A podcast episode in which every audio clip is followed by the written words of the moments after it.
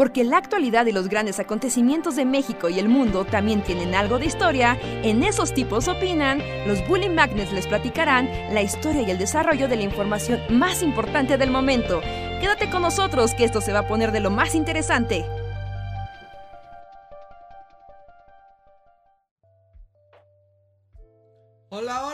Todos y todas, sean bienvenidos a una noche más de El Bully Podcast. Esos tipos opinan con nosotros los Bully Magnets que estamos aquí para platicar con ustedes, hablar de cosas random y alegrarlos y deprimirlos en igual proporción. Saquen sus apuestas y veremos a qué lado del espectro neurodivergente iremos hoy. Muchísimas gracias por acompañarnos. Yo soy Andrés y les doy la bienvenida.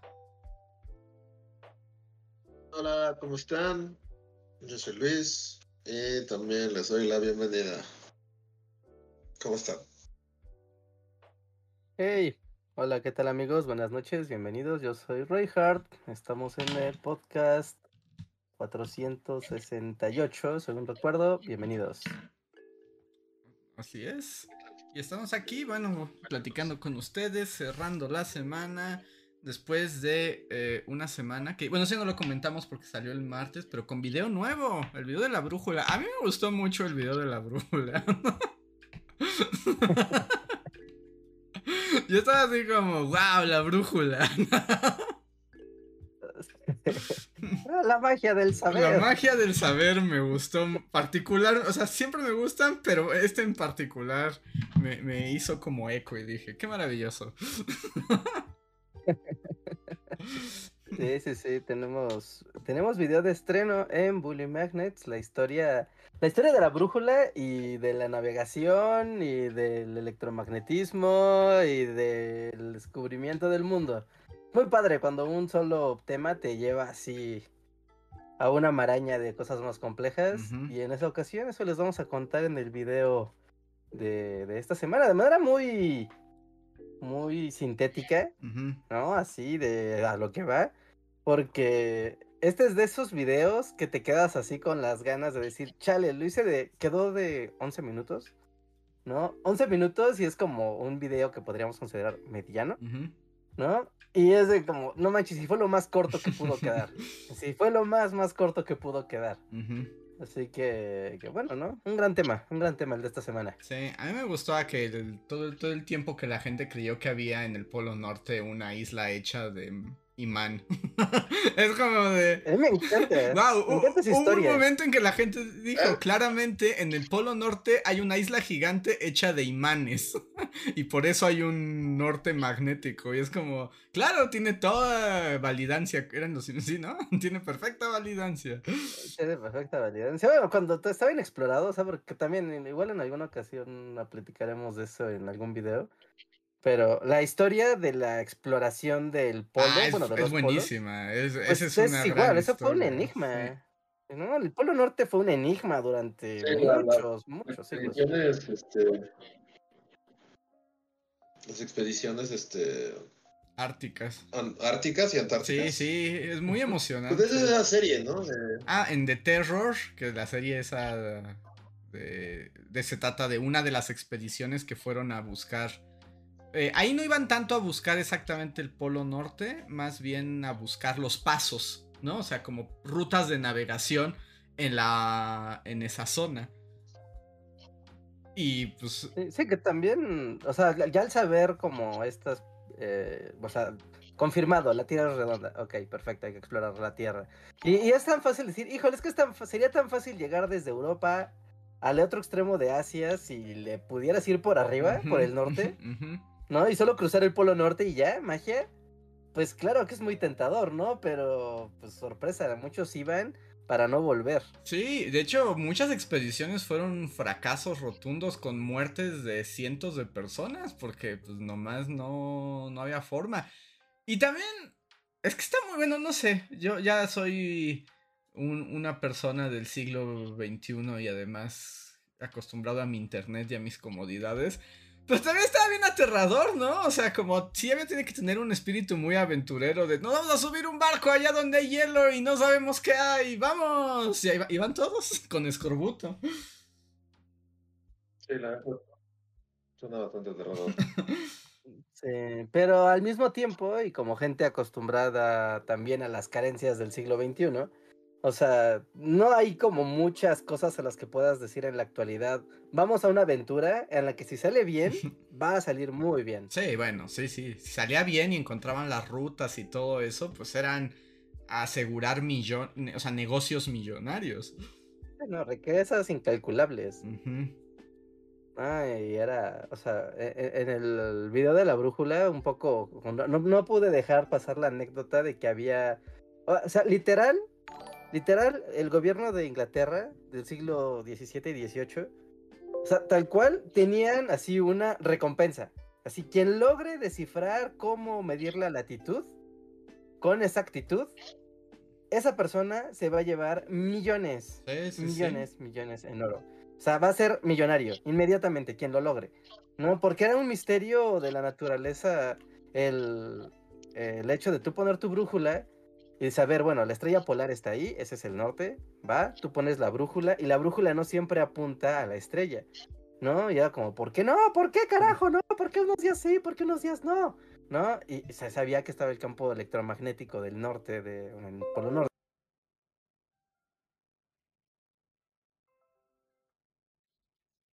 Eh, visible, ¿no? Comprobable. Y había que compensarlo, ¿no? Y bueno, ¿cómo le hacemos? Porque es un grado, o sea, ya en navegación, estando en alta mar, ¿no? Tener dos grados, tres grados, cinco grados de, de error en el cálculo de la navegación, No, puede significar no llegar. Sí, es perderte Así. para siempre. ¿no? O sea, y obviamente hacer mapas con ese error, pues hace que los mapas sean inútiles, ¿no? Que finalmente sea, sea completamente Sí, inútil pu- tener. pues de hecho, aquí, eh, bueno, cuando, en este territorio, cuando era Nueva España, o sea, la corona española mandó muchas expediciones a perseguir eclipses, porque los eclipses eran como lo que te iba a permitir calcular bien la, la latitud. Eh, y hay registros de un montón de, de expediciones aquí en América, porque al imperio español, como a los demás imperios náuticos mundiales, le surgía. Era como lo necesitamos o todo explota, ¿no? Y el que lo logre primero dominará los mares. Era el One Piece, o sea, tener Ajá, exacto, la era el One bandera Piece, de- era el One Piece. la latitud, era el One Piece. Todos, todos, el, el primero que lo tuviera y que aparte su- lo comprendiera. No, porque igual y podrías. O sea, ese, ese conocimiento se obtuvo, pero obviamente no era como de, ay, mira, aquí ya está, y como una habilidad de un videojuego, ¿no? Sea, Ujú. había que aprender matemáticas, eh, no, que no cualquiera iba a aprender, para Ujú. poder implementar el tema del relojito, ¿no? O sea, lo del uso horario y el como de medimos la hora en Greenwich. Y es como de, ah, claro, ¿no? Eso te lo dicen, ¿no? Pues ahí empiezan las medidas. No, pero es justamente por eso, porque es la manera de, la diferencia de horas, bueno, ya el uso horario es como otra cosa, pero está muy vinculada, pero esa diferencia de horas es la que permite saber la distancia con relación a Greenwich, y ya con las estrellas tú mides tu norte y tu sur, y con Greenwich tu este y oeste, y ya al tener los dos puntos, ya trigonometría, y lo logras, y sabes exactamente en qué parte del mundo estás. Está muy, está muy loco, neta, sí es, sí es, sí es de wow, esto es saber matemáticas bien o te mueres. O sea, Sí. que les digan, es que no sirve de nada saber matemáticas. Es como, güey, si fueras marinero, decir aunque, eso aunque sería hay un muerte". chisme ahí, por ejemplo, que yo me enteré. eh, porque creo que ya he comentado esto, porque más o menos me sé todo ese chisme en el contexto del Imperio Español, porque una amiga hizo una tesis al respecto.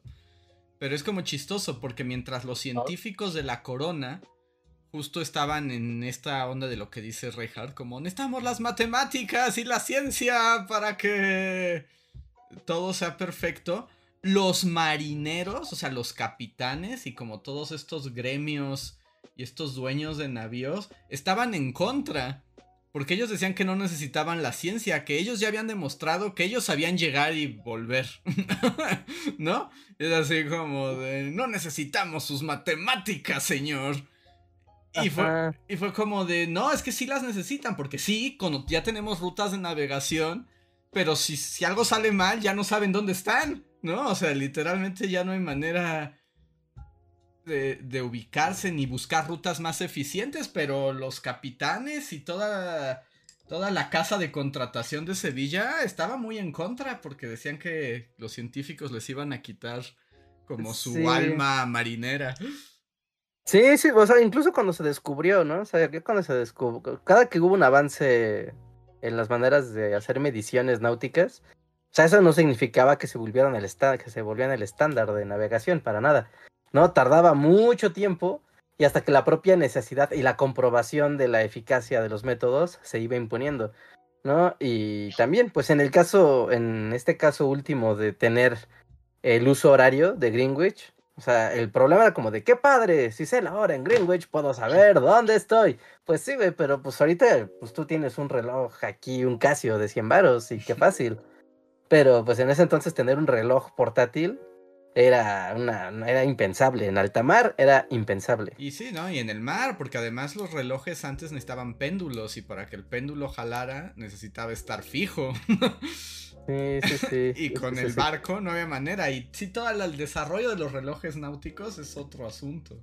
Bueno, ese es todo otro asunto y ya que hubo, pues poderlos pagar tampoco era nada. No era como de, ah, perfecto, ya se sabe hacer, hagamos mil. No era nada, nada sencillo. Pero ya se tenía el conocimiento, ya era como, como pasa en la actualidad, ¿no? O sea, empieza a haber una tecnología, esa tecnología sorprendente, es carísima, pasa el tiempo, van avanzando otras cosas y eventualmente algo que era increíble y exclusivo de una élite se vuelve, se vuelve algo de uso, de uso común. Tengo una historia, pero es una historia como muy ñoña, entonces voy a dejar que el chat decida si quiere la historia super ñoña de Galileo o no, porque hay una historia super ñoña de Galileo pudo haber ganado el One Piece. Pero- ¿Galileo pudo haber ganado el One Piece? Ajá. Sí, de Galileo pudo haber tenido el One Piece. O sea, y técnicamente lo obtuvo, pero era tan impráctico que, que pues no, no podía ganarlo así. Pues Si lo que la quieren- gente decide, Reija, nada más te voy a decir, puedes checar un poco tu micrófono. O sea, suenas bien de volumen, pero como saturado. Ajá. Ah, Es que tengo el Audacity abierto por N motivo y seguro que estoy. O sea, solo suena saturado. O sea, no está. Está bien el volumen, pero un poco. Un Sí, poco a ver. saturado. Es que estoy muy cerca. Pero simplemente lo tengo muy cerca. Ajá, Pero- entonces. Sí, sí, sí, sí. Sí, venga, ahorita. Si alguien quieren Galileo, coméntenlo en el chat y ahorita les platico la anécdota de Galileo. Lo Si, voy a si poner gustan. eh. encuesta mientras avanzamos este, en lo demás. También agradezco a todas las personas que se unen a nosotros, que platican, que nos apoyan. Pues gracias a ustedes podemos hacer esta labor, los podcasts, los videos y ya saben todo el buliverso. Muchísimas gracias a quienes nos apoyan eh, mes a mes. Quiero dar las gracias porque creo que las últimas veces no, no, no lo había hecho y es parte de sus recompensas a los miembros del canal que más nos han apoyado este mes, que por cierto está llegando a su fin, que son Jeremy Slater, Valdecat, Oscar C, Gustavo Alejandro, Manuel Dueñas, Viridiana Rodia, Albita Maldonado, Dino- Dinor Hernández, Diego Imanol, Skyler Gil, Eduardo Lara, Sergio Juárez, Mirza Livia, Guardia de Riften, Tori Macio, Pablo Millán, Omar Hernández y Daniel Gaitán. Si alguno de ustedes está en el en vivo, recuerden que tienen derecho a un super chat gratuito. Y el super chat gratuito, eh, digo, los super chats son comentarios con el donativo que nos dejan y seguro leemos. Y en lo que se juntan, porque además iba a ser como 100% tu historia de Galileo, pero alguien votó que no y ahora todo el mundo está buscando quién fue el que votó. Ah, igual hay gente que odia a Galileo. ¿Por qué no? El Papa odia a El Galileo. Papa, el Papa también. te, te está escuchando y es como... de, Es "No, el que- Papa. No voy a Galileo, ¿no? Yo diría que este Papa no, pero pues de los papas uno nunca puede estar muy, muy seguro. Eh, Pero en lo que se va juntando, déjenme leer nada más un par de superchats para no dejarlos todos al final. Eh, Daniel, muchísimas gracias. Primer superchat de la noche. Que nos pregunta: ¿Vieron la serie de Fiona y Cake? Ahora todo es canon. yo diré, No. no la voy a ver, no la quiero ver, ni ¿No? la pienso ver. ¿Qué Me, me enoja. Me ¿Por que qué? cabrona la existencia de esa serie. Yo la he estado viendo y está buena, Reinhardt. O sea, sí, no lo dudo, no lo dudo. De hecho, ya en YouTube se. o sea, tú puedes subirte un video de Fiona y Cake, te haces millonario. Rápido, Ajá. ¿no? O sea, pero a, a mí siempre me molestó mucho la existencia de Fiona y Cake en el show. Yo estaba viendo mi show tranquilamente y de repente se convertía en otra cosa que siempre estaba súper awkward. Bueno, o sea, a mí siempre me incomodaba, literalmente me incomodaba ese show. Y ahora tiene su propio show. Así que no. Pero pues es que era una broma, Rehard. Era una broma que nació al interior de la serie. Y era una mala broma, Andrés. ¿Te parecía una mala broma? Me molestaba mucho que todos estuvieran cambiados. ¿Qué te incomodaba? O sea, ¿qué tiene de incomodante? Digo, yo no sé nada de esto, solo como la versión femenina de Hora de Aventura. No, no porque se volviera la versión femenina de. O sea, todos cambiaban, ¿no? O sea, todos los hombres se volvían mujeres y al revés, ¿no? Pero todos se volvían como onda de ligar al 200%. Y todo era como súper rosa cursi. Ya como de. ¡Ah! No, pero ¿por qué el show cambió tan.? Bueno, ajá, ¿ya qué va con esto? Y luego era que era un fanfic del Rey Helado. Y. Y pues estabas viendo una imaginación ahí, como una fantasía rara del Rey Helado. Y era como, como raro. Raro. Solo me incomodaba. Ya es todo. Me... Perdón. Yo no sé nada de la aventura. Solo, o sea, lo acabo de googlear ahorita y es así como. ¿Pero qué? O sea, ¿qué, qué salió ahorita? ¿Qué... ¿No había terminado esto hace como mil años? Uh -huh. Sí, o sea, ya terminó la ¿Y de volvieron? aventura y pero como como cada de aventura se empezó a volver como muy compleja y como muy así con muchas historias aparte y quedaron como muchos cabos sueltos cuando acabaron la serie. Y entonces ahora sacaron esta miniserie que son es un spin-off como de 10 capítulos que tiene como protagonista a Fiona Kay que hoy Reinhardt odia, pero un poco como que la serie además de o sea, por un lado la serie pues es como una historia como en el mundo de Hora de Aventura, pero como una visión más adulta. O sea, como... Es como... ¿Te acuerdas cuando eras niño y disfrutabas las aventuras de eh, Finn y Jake, el perro, y eras niño y todo te parecía un mundo fantástico? Pues seguro ahora ya estás entrando a la edad adulta y te das cuenta que la vida es asquerosa, terrible y depresiva. Ahora experimentala con tus personajes favoritos así. Entonces, por un lado, es eso. Y por el otro lado es este. Pues como que le están usando para justo amarrar todos los cabos sueltos que, que habían dejado eh, anteriormente. Que yo no sabía tanto de los cabos sueltos porque como saben yo como que nunca fui tanto de hora de aventura. Bueno, al principio sí, pero después me fue cansando y ya no llegué a la parte donde se puso compleja y existencialista. Eh... Pero quitando esa parte, que luego yo no le agarro mucho la onda. Este, está buena, está buena la serie. Sí está como muy depresiva, está bonita. ¿Está bonita o está depresiva, Andrés? Las dos cosas. Es bonito y depresivo a la vez. Es como muchas cosas bonitas y depresivas. Ajá, como el podcast. Ok, sí, yo he visto muchos pedazos de, del show, ya sabes, en TikTok Shorts. Y, y, sí, o sea, y se ve que hay cosas bastante padres, pero me parece bien curioso que lo que más veo, al menos no sé los que ya la vieron, pero hay, o sea, es como el show de Finn y el Rey Helado, ¿no? Pues más bien es el show del Rey Helado, no tanto de Finn. Es como el Rey Helado. Es que además, eso es una cosa no, curiosa. y de Simon, ¿no? Más bien Ajá. Simon, no, no Rey Helado. Simon. Pero eso es como una cosa del mundo de Hora de Aventura que es como curioso. Porque conforme se fue haciendo como más oscura y más reflexiva y más compleja, en realidad el personaje que se volvió más interesante fue el Rey Helado. O sea, el Rey Helado es como realmente el personaje principal de Hora de Aventura. Ah, bueno, es que es el más interesante, ¿no? Al final. Uh -huh. Al final es como de, wow, este vato, o sea, toda la historia de U, del reino de U y del mundo apocalíptico, mágico de dulcecitos. O sea, él es el enlace de todo, entonces sí es muy chido. Y es un personaje muy complejo. Y es como, wow, mira, seguro cuando empezaron la serie y solo era un viejo chillón y que secuestraba princesas, no se imaginaron que iba a ser el personaje así como más elevado de toda la historia. Ajá, este. Ahora de no, es como de. ¿Qué? No, no, de, de Luis. No, no, tú, tú adelante. Ah, este, ¿saben quién hizo la, la nueva hora de aventura? Porque es que la, la caricatura original pasó por dos directores, directoras, no sé, pero pasó por dos, pero dos creativos. ¿no? Y hubo, y justo cuando se empezó a volver existencialista y compleja y rara, fue cuando fue el cambio de director. Ah, pues ese es el director. No, y ya fue como de, ok, ¿no? O sea, porque la primera mitad, que es como muy divertida y loca, Ajá. es la primera creadora, que son yo soy una creadora. No, es un, No, y la es un vato barbón que era el que trabajaba en Flapjack. Como en. Ah, ok, ok. Y después tuvo su proyecto original, que es Pennyward o algo así se llama. Es un viejo barbón. Y fue como, todo es loco. Y luego llegó el otro vato y es como, todo puede ser loco y además existencialista. Ajá, y tener como un poco más de sustancia, ¿no? Ajá. Ya, ya, ya. Sí, sí, porque se nota. Está sucediendo como, como que en el año 2007. ¿Qué cosa? 2000... O sea, hora de aventura, digamos.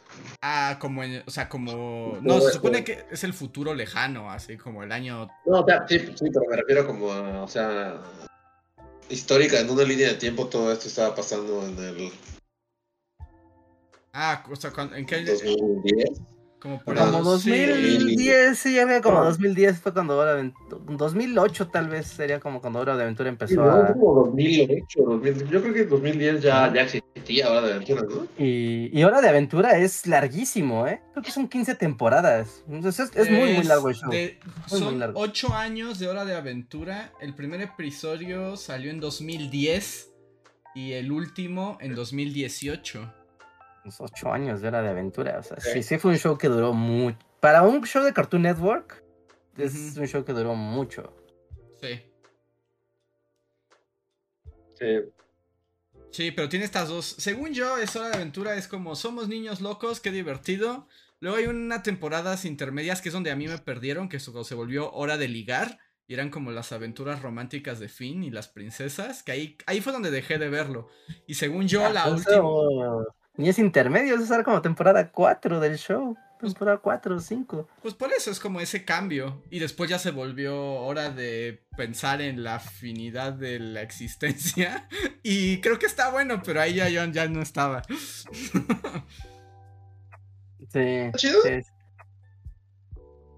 Pues se ve que está padre. Ahora he estado viendo como. reco- ah, ¿Siguen ahí? Se paralizaron. No. ¿Nos escuchan, chat? Necesita su barra de capítulos que son un must, capítulos que están buenos y capítulos que te puedes saltar. ¿No? Porque sí hay unos que están muy padres, muy, muy, muy padres. Hay algunos que, que son de la historia. Hay unos que están muy padres, pero porque en sí mismos funcionan bien, no, no, no nada con el resto de la historia, pero están muy bien hechos. Y hay un montón de capítulos que pues solo pues, son caricatura para divertirte un ratito, ¿no? O sea, te los podrías saltar y, y no, no pasa nada. Sí, yo ahora que he estado viendo, bueno, como que ahora que internet se dio cuenta que estaba viendo Fiona y Cake, pues justo me ha estado mandando así como videos donde mira, esto es lo que importa de Hora de Aventura y lo que importa sí se ve muy bueno. El asunto es que hay un montón de capítulos pues que nada más son así como random. Pero como la línea de piensa en cómo la existencia es relativa y todos tenemos sentimientos, pero esos sentimientos solo son cúmulos de frustraciones y dolor. Eso se ve que están buenos. Sí, sí, sí. Sí, y lo explora, ¿no? Muchas veces con... A veces tiene como esta... Muy onda eh, cortometrajes. Ah, Ajá. mira, es la historia del... No sé... De, del señor cerveza de raíz, ¿no? Y el señor cerveza de raíz está frustrado porque tiene un trabajo que lo odia. Pero él le encantan las novelas noir y se las imagina. Y un día anda de fumetas y termina revelando un caso sin querer y ahora encontró el significado de la vida porque pues, porque vio una novela noir un día. Y es como, ¿what? de aventura. Sí, y además como que lo que funciona es que los personajes sí se mantuvieron como fueron pensados al principio, como una onda de, pues es cosas raras en un mundo de loquitos. Entonces hay personajes muy extraños y, y como que es mal, como que te malvibran. O sea, yo sé que esto que voy a decir no le va a gustar a Reja porque es uno de sus personajes favoritos, pero a mí Vimo me, me malviaja bien gacho. O sea, Vimo me, me- estresa, me estresa mucho. Me estresa mucho, es como de... No sé, algo está mal con ese personaje. No, tiene sus... O sea, tiene su canon, Vimo. Y hay un capítulo donde va, se descompone. Se descompone Vimo y tienen que ir a, pues, a ver dónde lo pueden reparar. Y él les da una ubicación donde al parecer está la fábrica de los robots. ¿No? Y, van a una fábrica de robots y es como de, ah, mira, hay muchos Vimos, pero pues todos son robots normales, pero pues notan que Vimo no es como un robot Big Bob, ¿no? Es como que está vivo. O, o, algo así, ¿no? Es como, bueno, vamos a ver. Y bueno, les spoiler, es un show de hace 10 años. El- pero resulta que entran a, lo, a las máximas profundidades de esta fábrica de robots. ¿No? Y al parecer Vimo es como un robot muy, muy diferente a todos los demás porque el creador de Vimo ya es como un anciano, ya así, que ya no, ya totalmente, eh, pues desvalido. Y al parecer él creó a su hijo y depositó su alma en un robot. Y después, como él quería tener más familia, O sea, Hizo es Pinocho, todo- básicamente. ajá, pero ahí no se acaba porque ese creador empezó a, le, le gustó y empezó a tener como más robots que fueran su familia. Entonces tenía los robots robots y aparte en un sótano perdido, aparte de todos, tenía como a los robots que sí eran como niños, como niños. Y era como de, ah, qué bonito, qué creepy. Bueno, vamos a llevarnos a Vimo. No solo un Game Boy y ya. Sí, no, no es solo un Game Boy, es un Game Boy que en realidad sí es como un niño vivo. Pero además está como raro. O sea, como que Vimo está como despegado de la realidad y como que no tiene un sentido de la moral. Yo creo que por eso me asusta Vimo. O sea, él vive como en su fantasía, pero, pero no hay como bien y mal en Vimo. Él es. Todo es lo mismo para él. Ajá, sí, porque no deja de ser un robot. Entonces, No deja de ser un robot, pero tiene esta como inocencia de niño y este deseo de divertirse y así sin consecuencias de, de niño. ¿no? Y es como de, oh, ok. Es, está raro, todo el mundo, de- pero hay personajes interesantes, hay capítulos buenos. También decir que algo que me alejó, además de que fuera hora de ligar, es que tenía chacadoblaje bien chaco. Ah, sí, ¿eh? sí. En HBO está Hora de Aventura y si lo pueden ver como va, es en inglés. No, estás viendo otro show, ¿eh? Otro, aparte, tiene muchas cosas bien curiosas el... el- no es un show para 100% para niños, Hora de Aventura. Luego se dicen cosas bien feas, bien, bien feas, ¿no? La, la princesa grumosa. La- Bueno, la princesa grumosa Es es lo máximo, ¿no? Es la cosa más horrible que hay en el mundo. Hay, una, hay un capítulo donde la princesa grumosa, o sea, es como uno de esos capítulos intermedios chistosos, donde la princesa grumosa cree que tiene un novio, ¿no? Y, y al final la dulce princesa termina utilizando al supuesto novio para un experimento y, pues bueno, ¿no? Pasa ahí algo. Y por culpa de la princesa grumosa, su novio desaparece, es transportado a otra dimensión. Pero ella no entiende porque está toda psicótica. Y en un acto de ira, en inglés, en inglés, la, la princesa grumosa le grita skunk. Así, en su cara. Le dice, you skunk. Y, es como, y le cierra la puerta en la cara. Y es como, de, ¿le dijo lo que le dijo? ¿Sí? wow. Pues la princesa grumosa es una cosa muy horrible. Como, wow. Aunque también la dulce princesa también es aterradora. Es como una fascista menguele de los dulces. Es como una semidiosa ahí del mundo, una cosa ahí rarísima. Spoiler. Pero tiene como su autocracia. Es bien horrible la dulce princesa. y manipuladora. Sí, Es- quiere ser como gobernadora del mundo a toda costa. Y es como de, es como todo muy lindo y rosa, pero esto es como fascista, fascismo pink. Sí, sí, es, es interesante. Te digo, Hora de Aventura sí tiene cosas interesantes. Pero sí, o sea, como si no le entraron desde el principio, pues sí, mejor más bien busquen la lista de los capítulos que hay que ver. Porque si no. Eh, Es, es muy largo. Yo estaba tratando de verlo y ahí sigo, pero no, es que es, es mucho, es mucho, es mucho show. Mucho show. Pero sí tiene. eh, también, también creo que tiene estas cosas de que Finn, o sea, creo que también que es importante. eh, Finn, el humano, es como muy padre porque empieza siendo como un niño niño y estás viendo cómo va atravesando la adolescencia y entendiendo cosas por primera vez, pero el hecho de que no haya una guía de otros seres humanos que le digan qué hacer y qué no hacer.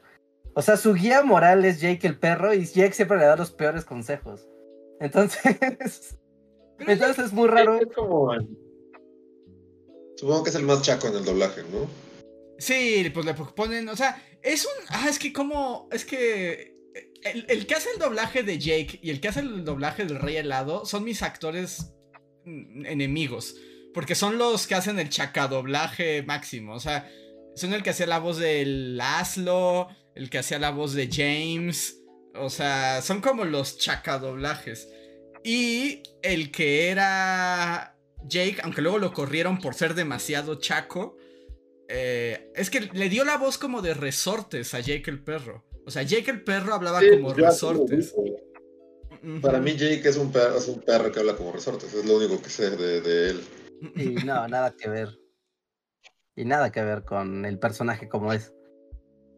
Porque sí es chistoso, o sea, porque el perro es chistoso, pero es chistoso porque, porque siempre es como muy ingenioso sus, sus respuestas. ¿No? No es tanto como guapachoso, es ingenioso.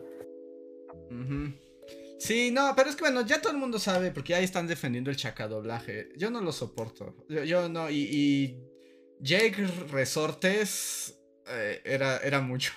era mucho para mí. Sí, sí, sí. A mí no me desagrada.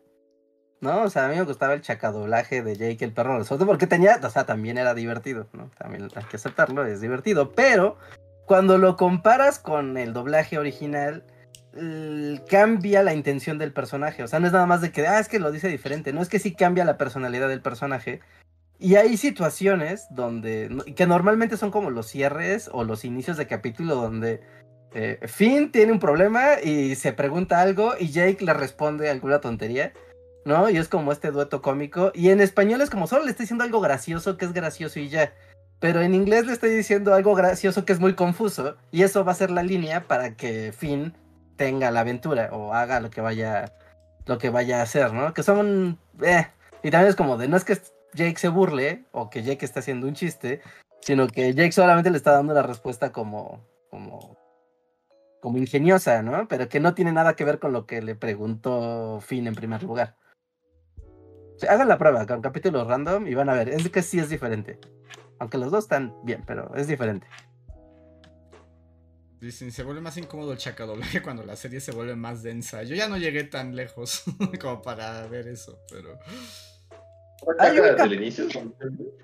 Es que al principio no es tan densa la serie, es como aventuras, literalmente, hora de aventuras, ¿no? Vamos a tener aventuras y ya, pero eso fue cambiando.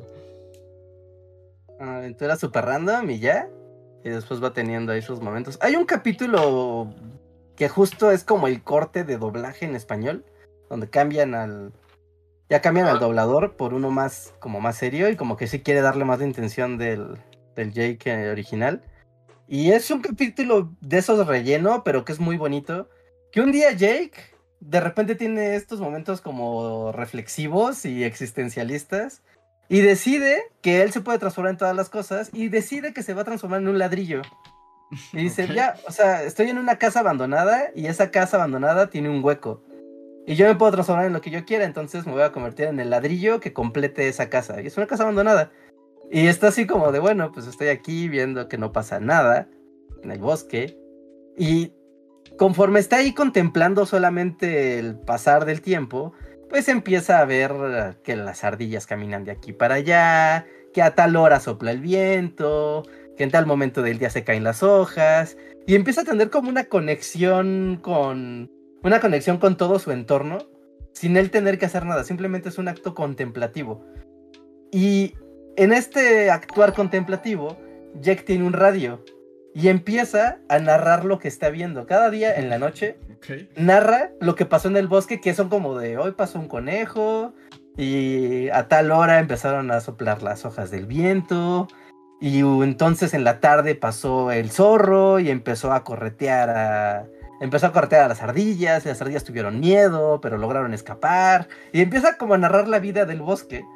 Y la gente del Dulce Reino está escuchando la radio y empieza a ser como de un programa super random de Jake el perro, de, bueno, de la voz random que habla del bosque, a volverse una super intriga para saber qué está pasando en el bosque con los conejos y con las ardillas y que está llegando el invierno. Y simplemente está narrando el acontecer de la naturaleza.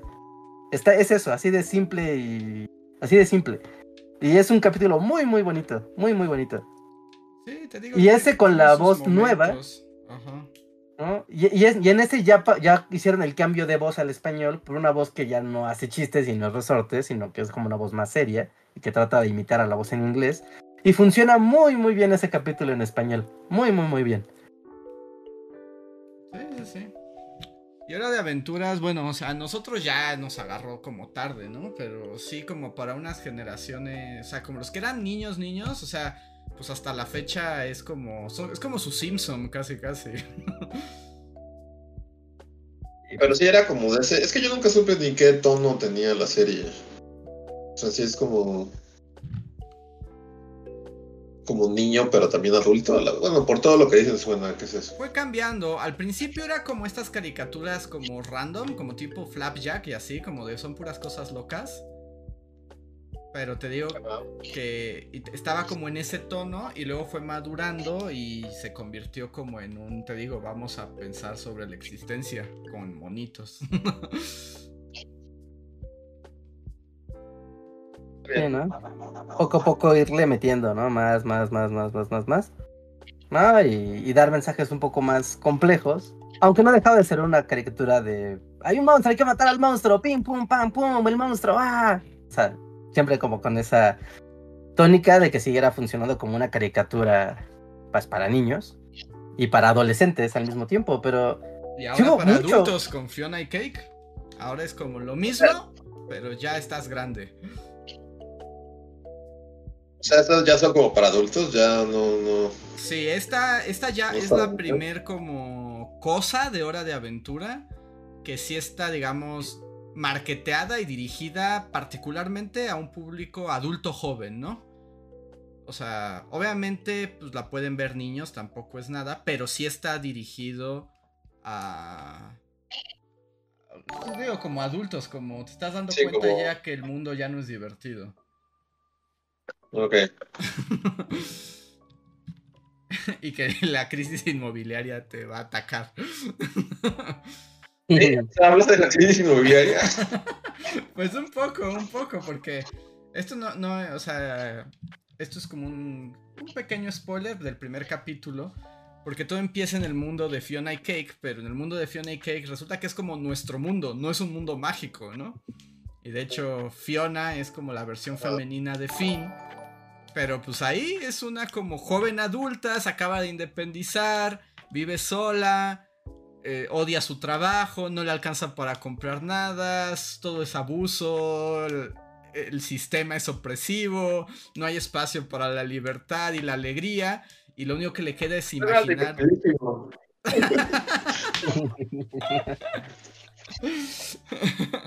Pero entonces empieza, ¿no? Y, y bueno, Ah, ella tiene como una onda de esperanza en la fantasía y pues eventualmente se va a encontrar la fantasía de la aventura. Y por ahí va, pero cada capítulo es bien triste y creepy y así. Y está increíble. Recomendada. Me falta, hoy voy a ver los dos últimos capítulos, pero... Pero a mí sí me está gustando. No es un fanfic, Rejas. Yo creo que es lo que odias de Fiona y Cake. Le dieron un giro para que no lo fueran.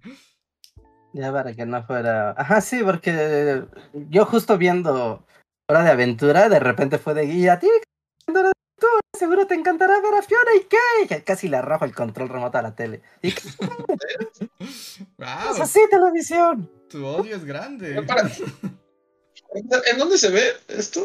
En En HBO. HBO. Ah, perdón. HBO o pues ya sabes, todos los lugares a los que no debemos Winky visitar. Sí. Pero muy bien. A ver, voy con otro super chat antes de ir a la encuesta. Miguel Méndez, el historiador del chat. ¿Cómo estás, Miguel? Nos dice: Bullies, mañana se cumplen 10 años del final de Breaking Bad. Y les quería preguntar si creen que los FIFAs también malinterpretaron a Heisenberg. Y ustedes, Sí. ¿qué, Sí. piensan del odio de los FIFAs hacia Skyler? A ver, Luis. Los FIFA te arruinan todo, aunque no quieras, ¿no? Y arruinan Breaking Bad. Sí, es como, o sea, ¿pueden dejar de arruinar cosas? No. Como su cosa, entender todo mal y arruinarlo y hacer memes al respecto. Pero bueno, mi respuesta simple y llana es sí, por supuesto que los FIFAs arruinaron Breaking Bad, como arruinan todo lo que tocan. Que yo debo decir que, bueno, me toma por sorpresa y casualidad esto que están diciendo. Porque justo yo estoy reviendo Breaking Bad. O sea. ¿Ah, sí? Sí, llevo como varios días, como de. Ah, pues desde que estuve enfermo. O sea, en esos momentos como de que quiero ver algo en la tele, pero no estoy muy débil para ver cosas nuevas. ¿Qué voy a ver? Breaking Bad, sí, esos momentos incómodos. Me alegrarán en la enfermedad. Y ahorita, o sea, apenas estoy viendo la primera temporada. Y sí es muy buena desde el principio, pero también pensé es como de los FIFAs no entendieron el mensaje. No entienden nada, es así como ven American Psycho y es como de mi modelo a seguir y es como no. O sea, no. Es así como, ah. ¿Por qué eres tan estúpido? Ajá. Sí, i- Igual y mucha banda se trepó a ver Breaking Bad eh, ya cuando estaba en su cúspide de popularidad, ¿no? Entonces podría, podría yo justificar por ahí. No, porque ver como todo el drama de Walter White, o sea, como su motivación inicial, ¿no? Y cómo esa motivación inicial se mantiene, pero al mismo tiempo se va pervirtiendo. ¿no? Es como de, ay Dios mío, ay Dios mío, ay Dios mío, y se prolonga, y se prolonga A mí mucho, lo ¿no? que me sorprende ahorita reviéndola, bueno, yo sé que Luis la ha visto varias veces, pero a mí como tenía mucho que no veía la primera temporada y me sorprende, o sea, digamos ya viéndola visto completa y todo y hasta Better Call Saul y lo que sea, es muy sorprendente lo bien armada que están los personajes y la esencia desde el principio, ¿no? Como que es muy sólida desde el principio, aunque yo sé que pues muchas cosas las fueron haciendo e inventando conforme pasaban los años. Pero tú ves en la primera temporada y piensas en lo que viene después y dices, todo es muy consistente desde aquí. O sea, desde aquí todo es muy sólido.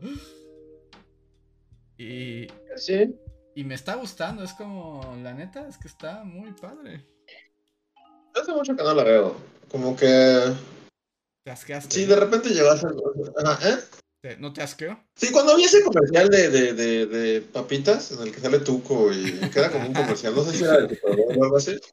Sí. Fue como de, ah, ya, ahí fue como ese momento en el que guardas algo y es como de, te guardo en mi mente de recuerdos y nunca voy a volver a ti jamás. Aunque quién sabe, o sea, tal vez, tal vez, tal vez lo haga eventualmente. Pero, o sea, lo que yo recuerdo, ah, como recuerdo, y como dices, pues sí la vi, o sea, la vi un par de veces.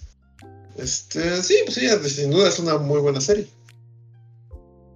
Sí, e- es muy buena. Y, y, o, sea, o sea, eso de los FIFAs es, es relativo, porque pues sí tocan mucho, o sea, básicamente tocan todo, ¿no? Y arruinan todo y ya, pues, o sea, pues sí, es como todo lo que sea popular tendrá un cierto nivel de FIFA, FIFAción por parte de cierto sector o lo que sea. Este, entonces, pues, sí, la serie no tiene la culpa. Es una buena serie. Bueno, es el momento de que algo se hace trendy, que bueno, ¿no? Pues el gran público lo toma y... O sea, si tú te metes a igual a Shorts, a TikTok, lo que sea, la comp- las compilaciones de escenas de momentos de Walter White es malo, muy malo, mira qué malo puede llegar a ser, es como, o sea, sí, porque sí, ciertamente, este señor da miedo, pero no es lo más importante, no es lo más importante, o sea, esos son los remates de, o sea, los remates violentos, ¿no? De, ay, va a explotar este güey, o va a amenazar a este otro güey, yo le voy a decir, dime, di quién soy, tú sabes. Como, sí, huevo, esos son los grandes momentos. Pero realmente lo, lo, lo, lo medular de todo esto es cómo llegamos hasta este punto de tensión absoluta. ¿No? Eso y también ver como, bueno, ¿qué están pensando todos y qué quieren todos en ese momento? Y eso viendo una es que, escena suelta, eh, no, ajá. no lo puedes ver. Y ese es que eso es lo interesante. Te ahorita reviéndola es como de lo, lo, lo más interesante es que todos los personajes son muy complejos. O sea, todos los personajes tienen lados, rasgos positivos y rasgos negativos. Y son contradictorios también, ¿no? O sea, todo el tiempo todos están en su propia contradicción de lo que quieren, de lo que les pasa, de lo que piensan, de... O sea, en ese aspecto es donde a mí, ahorita que la reveo, es como, wow, están muy bien armados los personajes, o sea, son muy complejos. Y también viéndola desde el principio con otros ojos, sí, también es la masculinidad tóxica time, ¿no? Eh, ¿Sí? o sea, cuando ya la ves es como de, no, pues sí, es que mucho de la motivación principal de Walter es como masculinidad tóxica time. Pero eso es un problema en el mundo de los FIFAs, porque los FIFAs van a tomar esa parte y la van como a... como a resignificar como el rasgo positivo, ¿no? y ¿no? Y no se dan cuenta de la crítica a los personajes, ¿no? Y a ciertos valores, actitudes y las consecuencias de ciertos actuares. Pero bueno, ese es el, el, el FIFA verso, que es otra cosa. Sí, sí, sí, bueno, creo que también es algo como, o sea, dándole lecturas, ¿no? O sea, muchas veces no es porque necesariamente el autor lo, lo piense así, pero a las lecturas y de los tiempos también permiten ver, ver estas cosas. Por ejemplo, el tema del, el tema del poder y del dinero, que es como algo que siempre está en la serie, es como de, ajá, o sea, quien tiene el poder, cómo lo administra y si es hombre o es mujer, cómo lo administra y cómo ejecuta el poder también. ¿no? Cómo ejecuta su capacidad de violentar, incluso su capacidad de violentar, ¿no? Cambia dependiendo también de si es hombre, es mujer y cuál es su contexto y cuál es su cultura, ¿no? Y, y, ahí tú puedes como desglosarlo, ¿no? Puedes desglosar así como, mira, tienes desde, desde Tuco y todo lo que viene con él, y como la, la, la ultraviolencia, ¿no? O puedes ver a, ¿cómo se llaman estos güeyes? Los güeyes que son muy ricos y que Walter White los tiene que chantajear. Son unos abogados. ¿Abogados? No, no son, no son, abogados. Sus amigos, los, de infancia, los de materia gris. Los de... Ajá, los de materia gris. Ajá, y es como, ellos son como los más white, white gringos. Y, ¿no? Y, ejercen su, su, su, poder y su dinero y su manera de ver el mundo de una manera bien distinta. ¿no? Y, estás viendo como entre todo el elenco de personajes, ¿no? Y estás viendo cómo hasta son las maneras de ver el mundo y el dinero y el poder y lo que es correcto, todo contraponiéndose, ¿no? Permanentemente. Y eso es muy, muy padre. y ahorita, por ejemplo, mi lectura de esta primera temporada, que no lo había notado antes, ahorita también con otros ojos y otros tiempos. O sea, uno de los temas principales, al menos en la primera temporada, en esta crisis de Walter ante el cáncer y etcétera. La pregunta es qué es ser un hombre. ¿No? O sea, es como ¿qué te hace un hombre? Y entonces Walt tiene su idea y como su orgullo de hombre, ¿no? Y luego tiene el de Hank, que es como otra forma. Y hay varias veces que yo no lo había notado, pero Walter es bien grosero con su hijo y todo el tiempo le está diciendo, ¡hazte hombre, niño! y luego el hijo le reclama eso mismo, ¿no? Y luego la figura y el juego como paterno con Jesse cobra otro, otro significado. Está muy padre, la verdad, eh, sí me está gustando viéndola desde como desde el futuro. Sí, o sea, está, está muy bien escrita. Y sí, o sea, sí, Walter es. Es bien culero con Walter Jr., ¿no? Sí, Muchas yo no me acordaba. sí. Y como en esta idea de tengo que ser el hombre. y, y, su orgullo, por ejemplo, eso de que no acepte ayuda porque él tiene que ser el hombre que provea y tenga el éxito y que tenga las necesidades de su familia. O sea, es algo que suena muy bonito, pero en su caso de este personaje lo corrompe.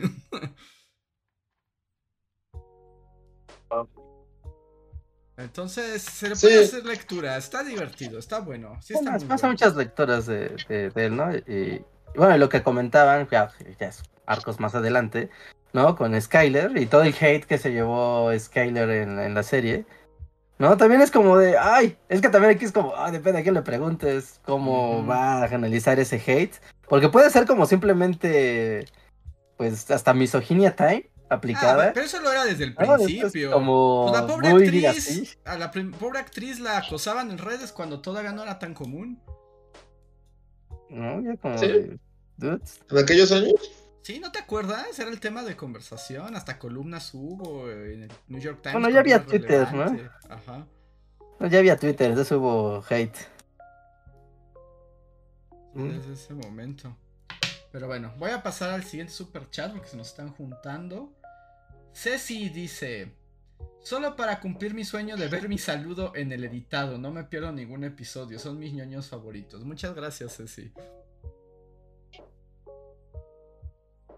Saludos. Mm, Saludos. Solo un paréntesis antes de continuar. Así como Minecraft fue como el muchos terminaron estudiando arquitectura pensando que iba a ser como Minecraft. Me pregunto cuánta gente estudió química pensando que iba a ser como Breaking Bad. ¿Tú crees? Estoy seguro que muchos profesores universidades vinieron aquí pensando que van a hacer que van a que van Yo aquí a hacer volar la imagino silla de que. ruedas. Yo más bien me imagino que mientras estaba la serie, profesores de químicas dijeron así: ¡Ay, yo soy ese! ¡Qué cool soy! Como Walter White, soy maestro de química.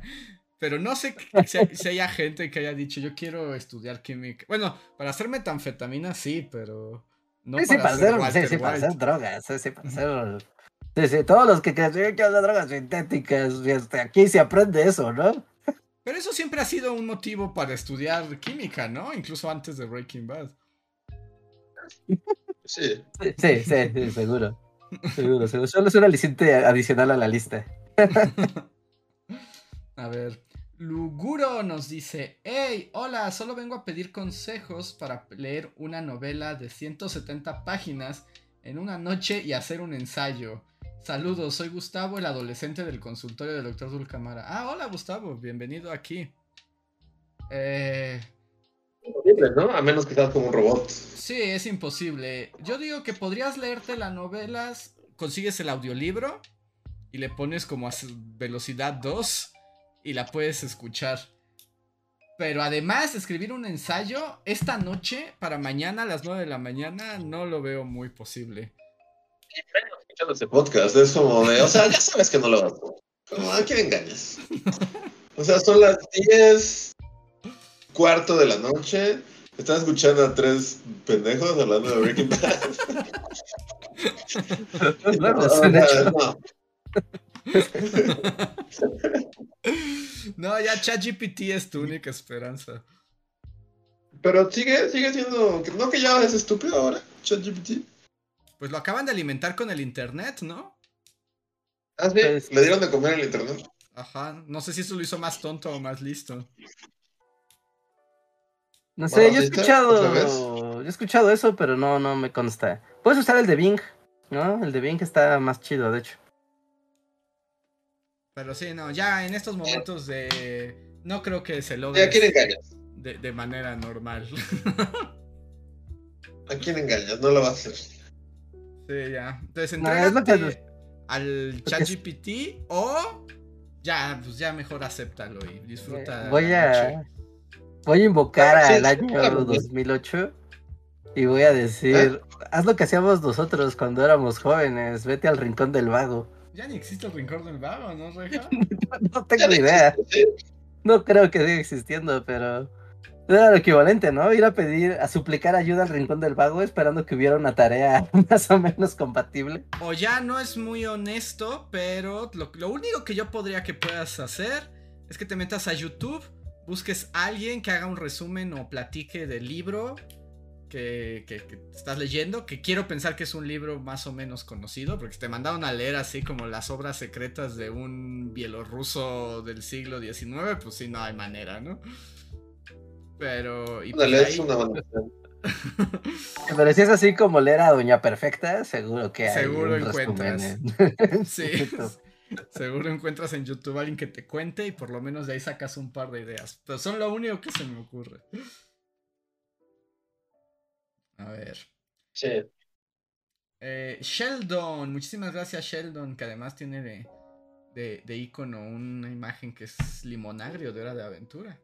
Dice, hola bullies, ayer fueron mis 29 primaveras, fue un gran día, festejé jugando Paper Please para Android, solo 100 pesitos, ¿les agrada el juego? Saludos. Antes que nada, muchas felicidades Sheldon, feliz cumpleaños. Y no sé qué es Paper Please. Ah, Paper Please. Paper Please es un juego bastante moralmente ambiguo, muy padre, ya tiene sus años. El juego básicamente es esto. Tú eres el de la aduana de una nación como así como de ex, ex soviética. Y entonces, pues tú eres el que revisa los pasaportes y el papeleo y decides quién pasa y quién no pasa a la frontera. Básicamente ese es el... No, no, básicamente tú eres un burócrata que ve papeleo. Ese es el juego. Tú ves papeles. O sea, Entonces llega una ¿Dónde persona. sale la emoción de jugar Paper Please? Ah, ahorita ahí ahí te va, ahí te va. Es que toda la burocracia tiene su encanto y más Voy a si estás hacer una red de mercado negro y quitándole sus pertenencias a la gente y revendiéndolas. ¡Correcto! Sí, así. De eso se trata el juego. En el juego De tú hacer puedes una hacer- red de mercado. Pues Ajá, ok. puedes, es que pasan cosas, ¿no? O sea, pasan, pasan cosas diferentes aparte de lo que vayas decidiendo, ¿no? Por ejemplo, pasa un primer, una primera persona y tú checas los papeles, obviamente el juego te dice cuáles son las reglas. Y dices, ah, no, pues los ¿Puede papeles en orden, ¿no? turbio como me imagino que se puede poner de turbio esto? Sí, se puede ¿Se poner pone muy turbio. turbio? Muy, muy turbio. No, sí, y o sea, solo de ver las imágenes, esto se va a poner turbio, pero del- lo- En corto. me- la media hora. Dejas pasar a un güey y después ocurre que ese mismo güey que tú dejaste pasar en la embajada te llega un pitazo de que hubo un ataque terrorista, pero porque fue el güey que dejaste pasar. ¿No? Y ya te sale ahí, te equivocaste porque aquí venía algo que el nombre no coincidía, ¿no? O tú viste un periódico y entonces ese era el apellido de alguien y no te fijaste que era el mismo apellido de este Uy, sí se ve que se ve súper turbio. Sí, sí, sí veo que se va a poner bien turbio. No, o había una persona que llegó súper enferma y te suplicó por ayuda y no tenía los papeles, pero solo hay doctores del otro lado de la frontera. Y pues tú puedes decidir de, bueno, me voy a hacer de la vista gorda para que este vato pase y se cure, ¿no? Y ahí obviamente pasan cosas buenas y cosas malas, ¿no? No todas son... O sea, es medio de tener algo de intuición y de colmillo y de ser moralmente ambiguo para jugar Paper Please. Estaba bien padre ese juego. Bien, bien, bien padre. ¿Tiene un final o es como Candy Crush y solo recibes y gente hasta que te mueres? Creo que simplemente es, espera, es ver qué tanto puedes aguantar antes de que haya un golpe de estado o se terminen inmolando. No sé si tiene final, la verdad es que no lo sé.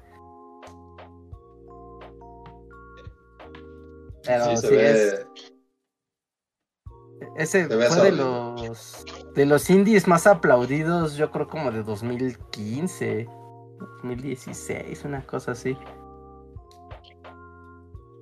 Muy bien. Suena, suena bueno. Hay que echarle un ojo. Muchas gracias por el super chat. Coffee Maiden nos escribe. Ulis, ¿ya jugaron Baldur's Gate? Me pasa lo que Andrés y no puedo dejar de hacer misiones secundarias y de la nada son las 3 de la mañana. Obra maestra. Yo lo estoy jugando y está muy bueno. Y sí, te dan las 3 de la mañana. ¿Sí? ¿Ya pateaste a una ardilla y la explotaste? Eh, no, hablé con ella con mis poderes de bardo que habla con ardillas y me reveló dónde estaba su tesoro de ardilla. Como debe de ser.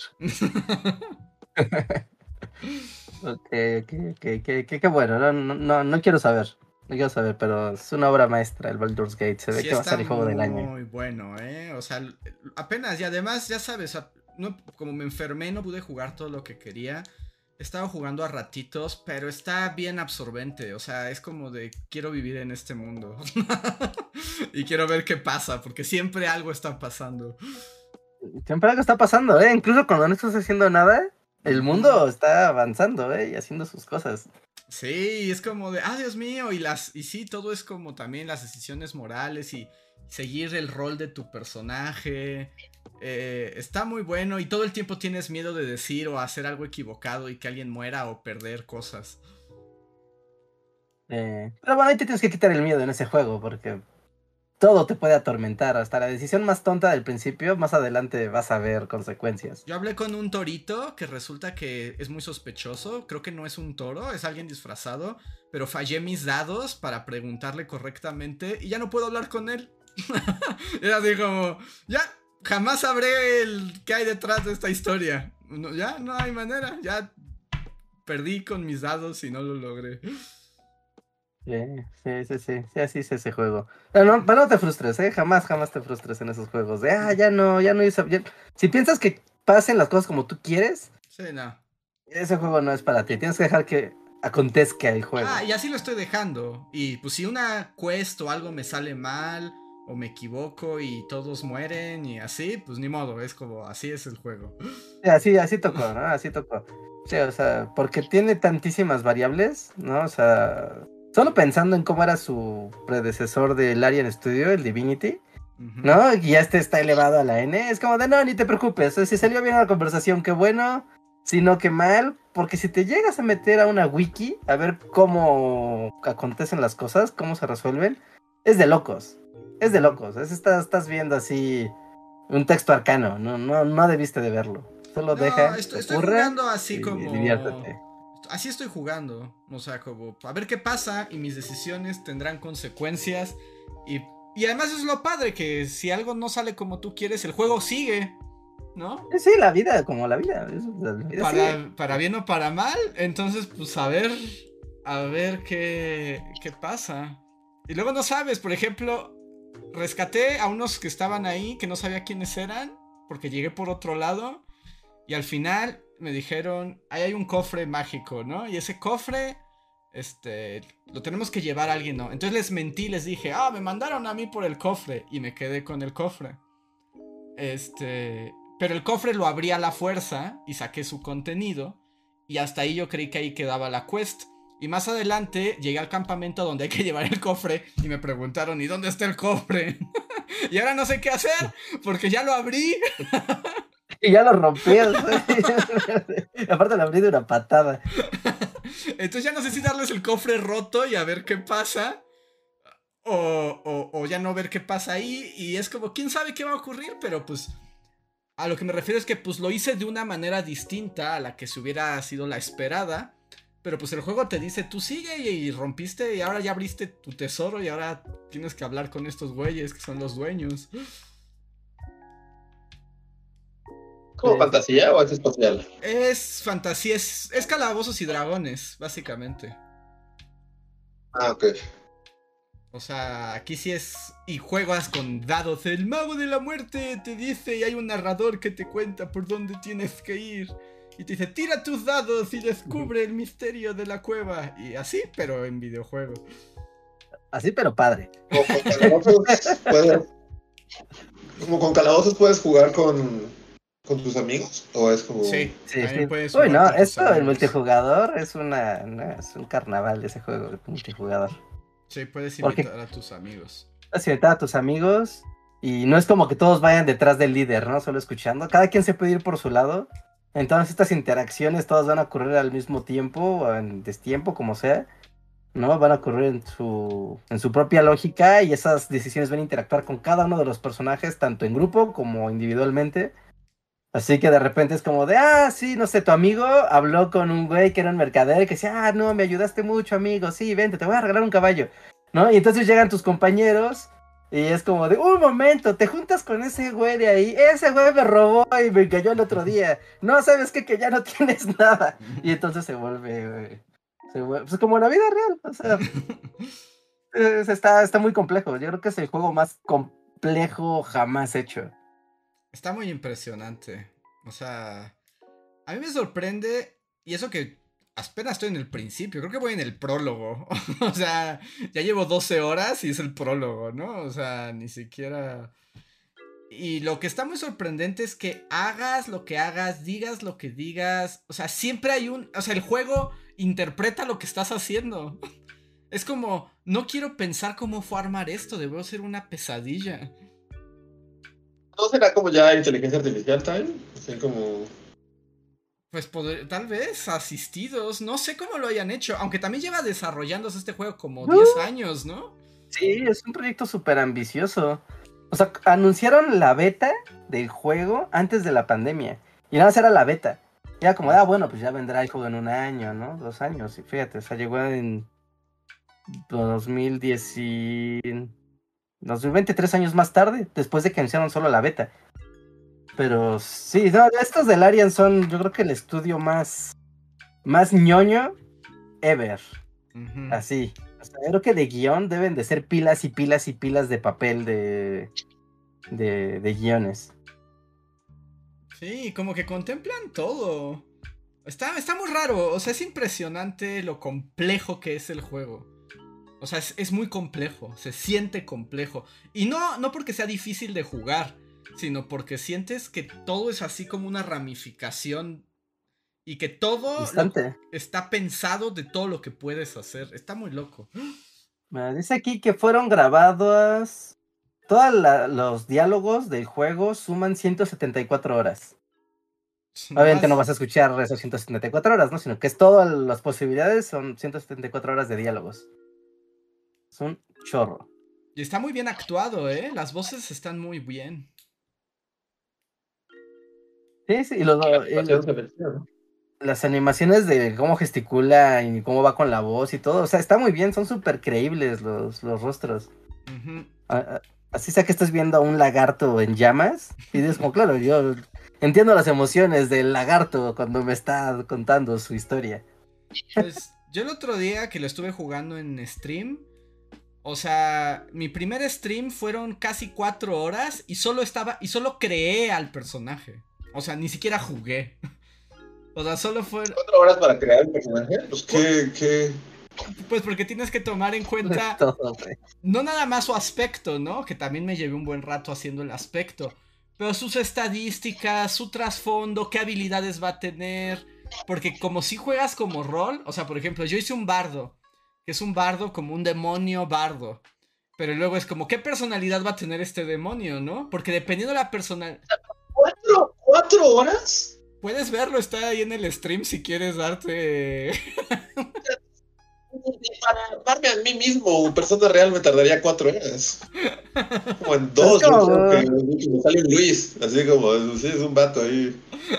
Ah, es, más complejo de lo que de lo que crees. Si, si hiciéramos a Luis en Baldur's Gate, seguramente nos también. Como pregunta, este, no sé, porque no sé nada de lo que están hablando.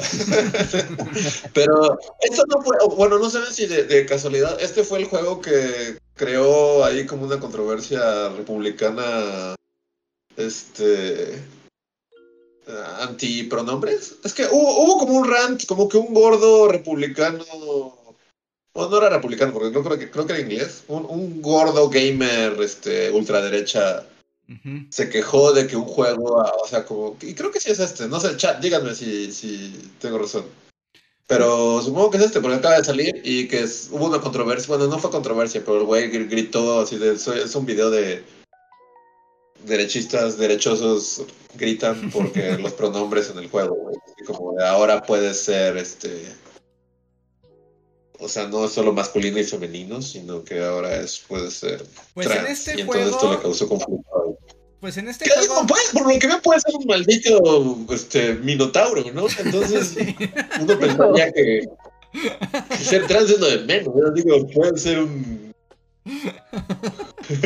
O sea, Sí. pues, estamos hablando de la Pero no sé si- de una calavera ca- parlante. Ah, no, estoy diciendo que es otro. Ese, ese es Starfield, ¿tiene sentido? Ah, está, acaba de salir. es el otro, el, de, el del espacio. El de Xbox, el que vimos en Ah. el Ah. mural. Ujú. Por ejemplo, aquí en, en, en Baldur no puedes, o sea, te- supongo que puedes asignar un sexo y no es como... Sí, de hecho puedes asignar un, o sea, puedes asignar un sexo biológico y un género. O sea, tú puedes combinarlos como quieras. Que de hecho también, bueno, es una cosa porque el juego de Baldur's Gate también tiene como contenido sexual porque también puedes tener parejas y ligarte a toda la gente del campamento. Pero está muy loco porque, o sea, también parte de, puedes diseñar los genitales de tu personaje. O sea, ya, ok. Porque, o sea, la de Starfield es como más de, como muy obvia, pero aquí como se puede volver todo muy complejo. Fíjate, ¿eh? A ver, te voy a tratar de explicarlo sin que sea raro.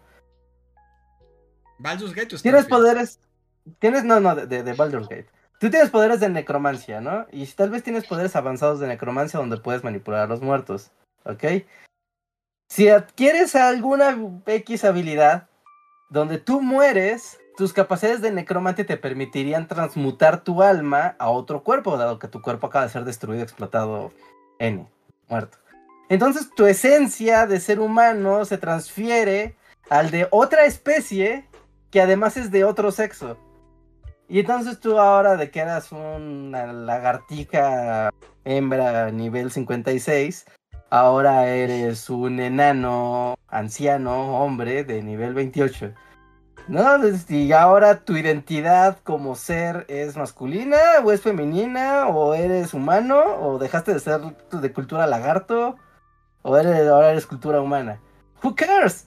Who cares? Pues yo te diría que en el juego nadie se lo pregunta porque eso es como eres un eres un minotauro, es así como lo que menos importa es esta parte. hay un demonio sí. que y hay gente que te roba el cerebro y te lava la mente, es como de créanme que ese es el último de nuestros problemas. Hay cerebros que van caminando por la calle. O sea, es que- ¿Qué? cerebros ¿Cerebro? asexuales que leen la mente. Sí, sí. Ya. Sí, toda la controversia fue con el otro. con- Starfield, pero yo no me enteré de cuál fue la controversia. Solo gordos gritando porque ahora hay más de dos géneros en las cosas que puedes coger. No, pues que se agarren porque ese gordo va a estar muy molesto el resto de su vida. Sí. Sí, aparte, actualmente los videojuegos, ya en sus creadores de personaje, ya es como súper común que no haya nada más él, ella, ¿no? Haya como indeterminado, o asexual incluso, ¿no? O que puedas transmutar de sexo. De hecho, también en Baldur's Gate, ah, y en, bueno, en los juegos, en todos estos juegos, normalmente hay la posibilidad de cambiar, de transmutarse. O sea, no, no morir y cambiarte de color, simplemente que alguien te transmute. Y es como de, guay, ajá, o sea, cambié de especie y de sexo, y de edad incluso. Toda la discusión se va al carajo cuando puedes hacer eso. Sí, pero. Sí, pues sí. Pero O gordos. sea, y estás casado con una orca super sexy, pero pues ahora eres un anciano lagarto místico que tiene poderes eh, fantasma. Who cares? Y toda la idea de, de, de calabozos y dragones me, me fascina, pero como en teoría. O sea, y más de que. No creo que la película fue este año, ¿no? Ajá, sí, ajá. que no sé. ese año. Este, y sí, la película me emocionó y fue como, wow, sí, va a estar súper chido jugar esto, pero siento que es solo como en imaginación. Ya en la práctica, Por eso puedes no jugar. Baldur's Gate, que para mí fue perfecto, porque a mí me da el mismo cringe jugar calabozos y dragones en la vida real. Pero cuando es un videojuego, todo es mejor. Solamente controlado. o sea, sí, me imagino que esto, ajá, justo, suena, suena lo que... Pero de no, no tengo videojuegos y seguro me marearía, entonces como de... Nah, es como ver un tablero desde arriba, no te puede marear eso, güey. Sí, pero no sabes lo que... O sea, no es como de que vas siguiendo al No. mono y, y, No. y va corriendo y la cámara va así y vomitas. No, es como si estuvieras viendo una maqueta desde arriba. O sea, y si se mueve, pues simplemente se desplaza así como la cámara para que tú No, sigas no confío la en ti. Richard. Voy a buscar un gameplay. Sí, sí, búscala, búscala. Sí es un poco mareador, Reinhardt, porque además es como moverte en el escenario por un montón de menús. Ah, bueno, pero no- a lo que se Sí, refiere Lisco es que- como esto de ir en primera persona en un entorno 3D. Ah, no, Es que luego no necesariamente, no necesariamente. Luego también es solamente que se mueva todo y así, y ya, ya no doy. O sea, suena que esto es lo más cercano que yo tendría. Y más si se puede, porque parte de mi. De lo que digo que sería super padre en Calabozos y Dragones es como jugarlo con mucha gente, ¿no? Y bueno, con, con tus amigos, pues. Entonces. O sea, suena padre, pero desgraciadamente nunca lo sabré porque mi cerebro no está hecho para esto. Yo también agradezco que Y porque no tengo. ¿Qué es? ¿Es Xbox? eh, ahorita Está es en Play 5 y PlayStation PC. y PC y después va a estar en Xbox. No, sí, ya, no, Reinhardt, no, vete al diablo. no. O quién sabe, a ver, porque también me eché los gameplays de Arkham Knight y eso no, me- no me marearon. Ah, eso Ah, está más cancerísima. Te arrojas de edificios, güey.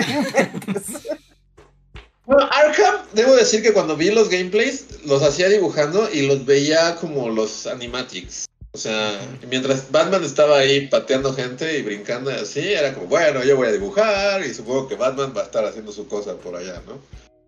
Y ya, y ya que llegaba con el pingüino es como, bueno, tiempo de ver, o sea, por eso era como buen acompañante para trabajar. No, pero esto no se ve mareador, no, esto, No, no está muy mareador. esto se ve bastante, se ve, muy chido. Está muy divertido. Además te digo, todo es una aventura. Sí, ahí literalmente todo es una aventura. Todo, das tres pasos y empieza una aventura nueva. Y tiene también estos elementos que...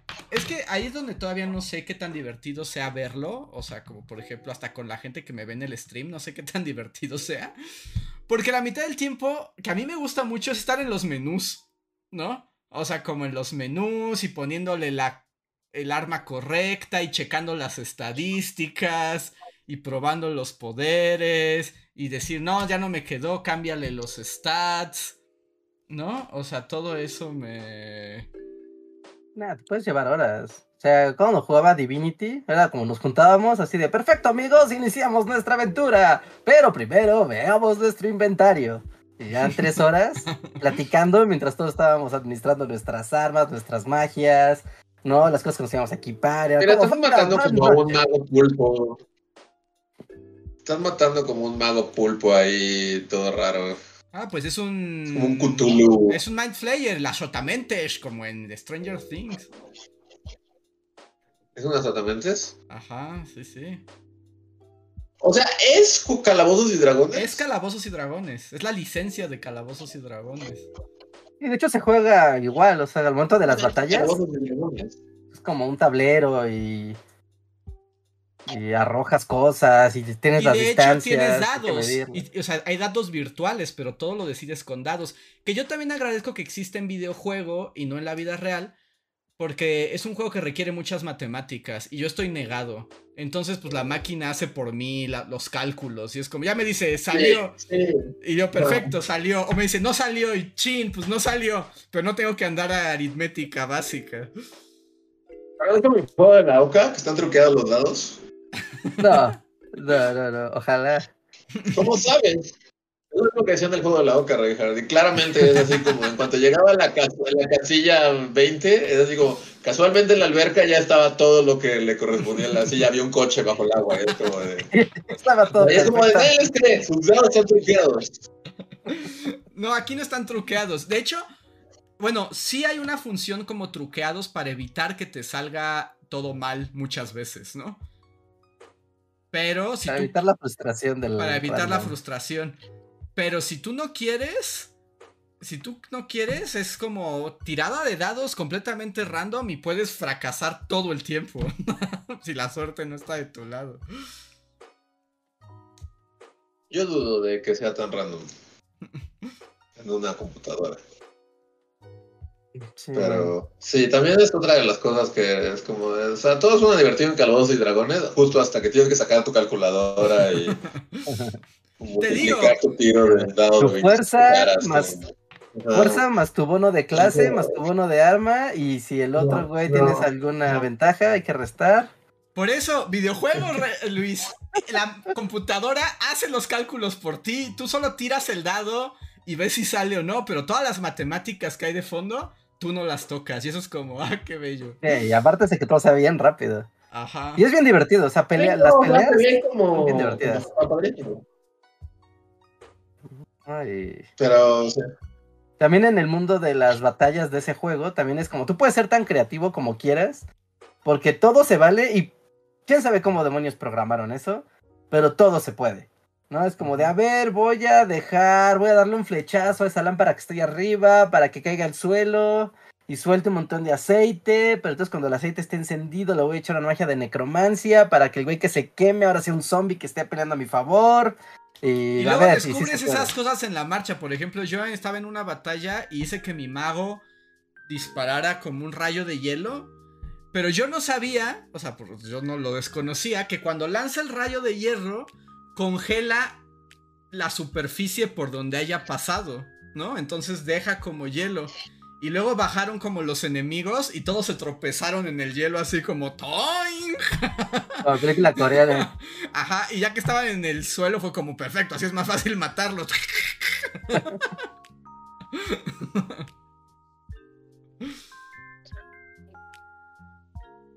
Sí. se ve, se ve interesante. Sí, está muy... Como lo que siempre quise con Calabozos Calabozos y Dragones, pero nunca tuve. Eh, Porque pues, estabas ahí en una sala mugrosa con un montón de gordos. Con dados. No, ¿te- ¿Te acuerdan que alguna vez, no? Y justo me comentabas, Luis, que por qué yo no jugaba tanto y por qué leía. Yo te les decía que yo leía los libros de calabozos y a mí me gustaba mucho más leerlos y estar viendo las aventuras que tan que más que jugar, jugar, pues es justo por eso, ¿no? Porque eh, en las aventuras te van narrando qué va a pasar. Está la parte del, vi- del juego, donde pues si no hay nadie, pues tú te la inventas. ¿no? O simplemente lees qué va a pasar. Y, y como vas viendo todas las reglas y las magias y los monos y lo que se puede, lo que puede ocurrir, es un debraye que en la imaginación, entonces es muy, muy chido. Es una, es una manera de jugar solo. Se ve, se ve, pero, Sí. pero también se ve como que mi cerebro no lo entiende, no lo está, como no, no lo está, o sea, está pasando ante mis ojos y es como, no, no sé qué está pasando. Está difícil. Yo, por ejemplo, la segunda vez que lo jugué en stream fue algo cansado porque era mi primer momento de jugar. Y pues sin saberme las reglas y teniendo que leer un montón. Y fue algo difícil, fue cansado. Que hasta yo sentía que ya llevaba cuatro horas y dije, ya son cuatro horas. Y fue como, no, llevas hora y media. Pero fue como muy demandante, ¿no? En lo que aprendes las reglas. eh, O sea, ves cómo funciona. De hecho, yo ahorita estuve jugando solo y ya entendí la lógica del juego. Y eso que todavía hay muchas cosas que no entiendo. Pero ya puedo jugar con más soltura, ¿no? Pero, pero sí hay una curva como de aprendizaje algo fuerte. No, sí, sí, sí, sí. Ah, o sea, ya lo estoy viendo como. Yo sí tengo que hacer como test cerebrales y como solo dejarlo pasar frente a mis ojos. Y no, ya me estoy dando cuenta, ya estoy sintiendo molestar. Sí, la cámara gira mucho a veces. Ajá, no. O la cámara se muere, no, no, no. Sí, justo gira mucho. Pero igual es la sensación de que No, como no. no le estás mo- no, o sea, no le estás moviendo tú, pues te desorienta. No, a mí luego también pasa eso que como veo gameplays, y es como, no mames la ca-". Y me, me frustra. Pero, cuando, cuando pero tú bueno. lo mueves es más tolerable. Sí, sí, sí, porque no, no es sorpresivo. Bueno, como sea, o sea, si quieren jugar Baldur's Gate, el juego de moda, ahí está. Y está bien chido. Si, si quieren esperar a que baje de precio y que esté un poquito más, más relax, o tener un equipo que lo corra, o un Play 5, pueden jugar el Divinity o el Pillars of Eternity, dos juegos del mismo estudio que es- están igual de impresionantes. Obviamente el Baldur's Gate es así a la N. Pero están ahí también en Steam, están súper baratos y se van a dar una divertida como niños, ¿eh? Como niños. Y están súper interesantes las historias. Está, cada side quest es así, eh, es súper complejo, luego súper emotivos, luego son chistosos, pero no hay desperdicio, o sea, no hay tiempo de desperdicio en esos juegos. Pues ahí está. Y solamente me voy a adelantar un super chat de Coffee Maiden que empezó esto. lo puso después, pero para leerlo y que tenga sentido en la conversación. Y solo dice: Mi novia y yo jugamos juntas. Efectivamente, está más chido el multijugador. Somos heroínas de decisiones cuestionables y trae eso muchas consecuencias. Yeah, bien hecho. Muy bien. Este, siguiente super chat. Me voy a los super chat rápidos y cerramos con la historia de Reinhardt y Galileo. Va. Este. Yesh, muchas gracias Yesh por el super chat. Dice: Saludos bullies, espero que se encuentre mejor Andrés. Y pregunta: Si te comieras una fruta del diablo, ¿cuál sería y cuál le darías a Reinhardt y a Luis? Ok.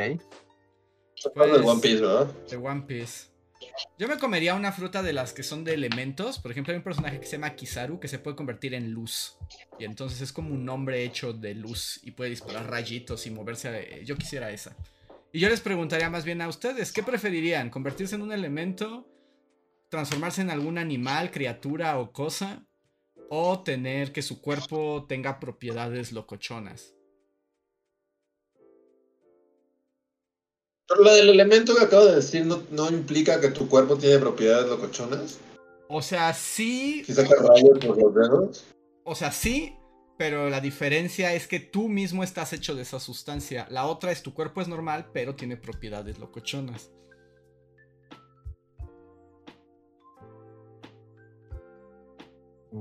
Propiedades locochonas, yo creo.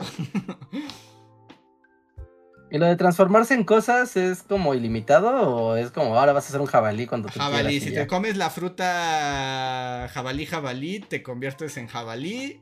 Te puedes convertir en un jabalí completo o convertirte en un híbrido humano jabalí. Ajá, no, en partes, ¿no? Lo que te convenga. Ajá. O sea, y, y- y propiedades locochonas, yo puedo ex- escoger qué propiedad locochona tengo? Pues seguro hay una fruta del diablo que te da. O sea, ¿qué te imaginas? Eh, hipnotizar a la gente para que me den todo su dinero. Siempre. No sé si una fruta del diablo podría darte ese tipo de poderes. Porque no tiene tanto poderes psíquicos y así. Son más. Ah, los, los poderes del profesor Javier. Básicamente así. No, no, las frutas del diablo no te darían ese poder. ¿No? Pero me daría los poderes de magneto, controlar el metal. Sí, ese sí hay una fruta que te da poderes de magneto. ¿Quién es el jurado en esto? ¿Por qué no puedo ser Charles, pero sí puedo ser magneto? Porque las frutas del diablo como que los poderes están atados como a la cosa, como del cuerpo, no a la ¿Puedo ser mente. Mystique? ¿Puedes qué? ¿Ser Mystique? Sí, sí puede ser Mystique. ¿Puedo transformarme en otras personas? Sí. ¿Puedo puedes? convertirme en... Está limitado en jabalí, Mercurio. pero otro sí puede transformarse en quien quiera. Trampa.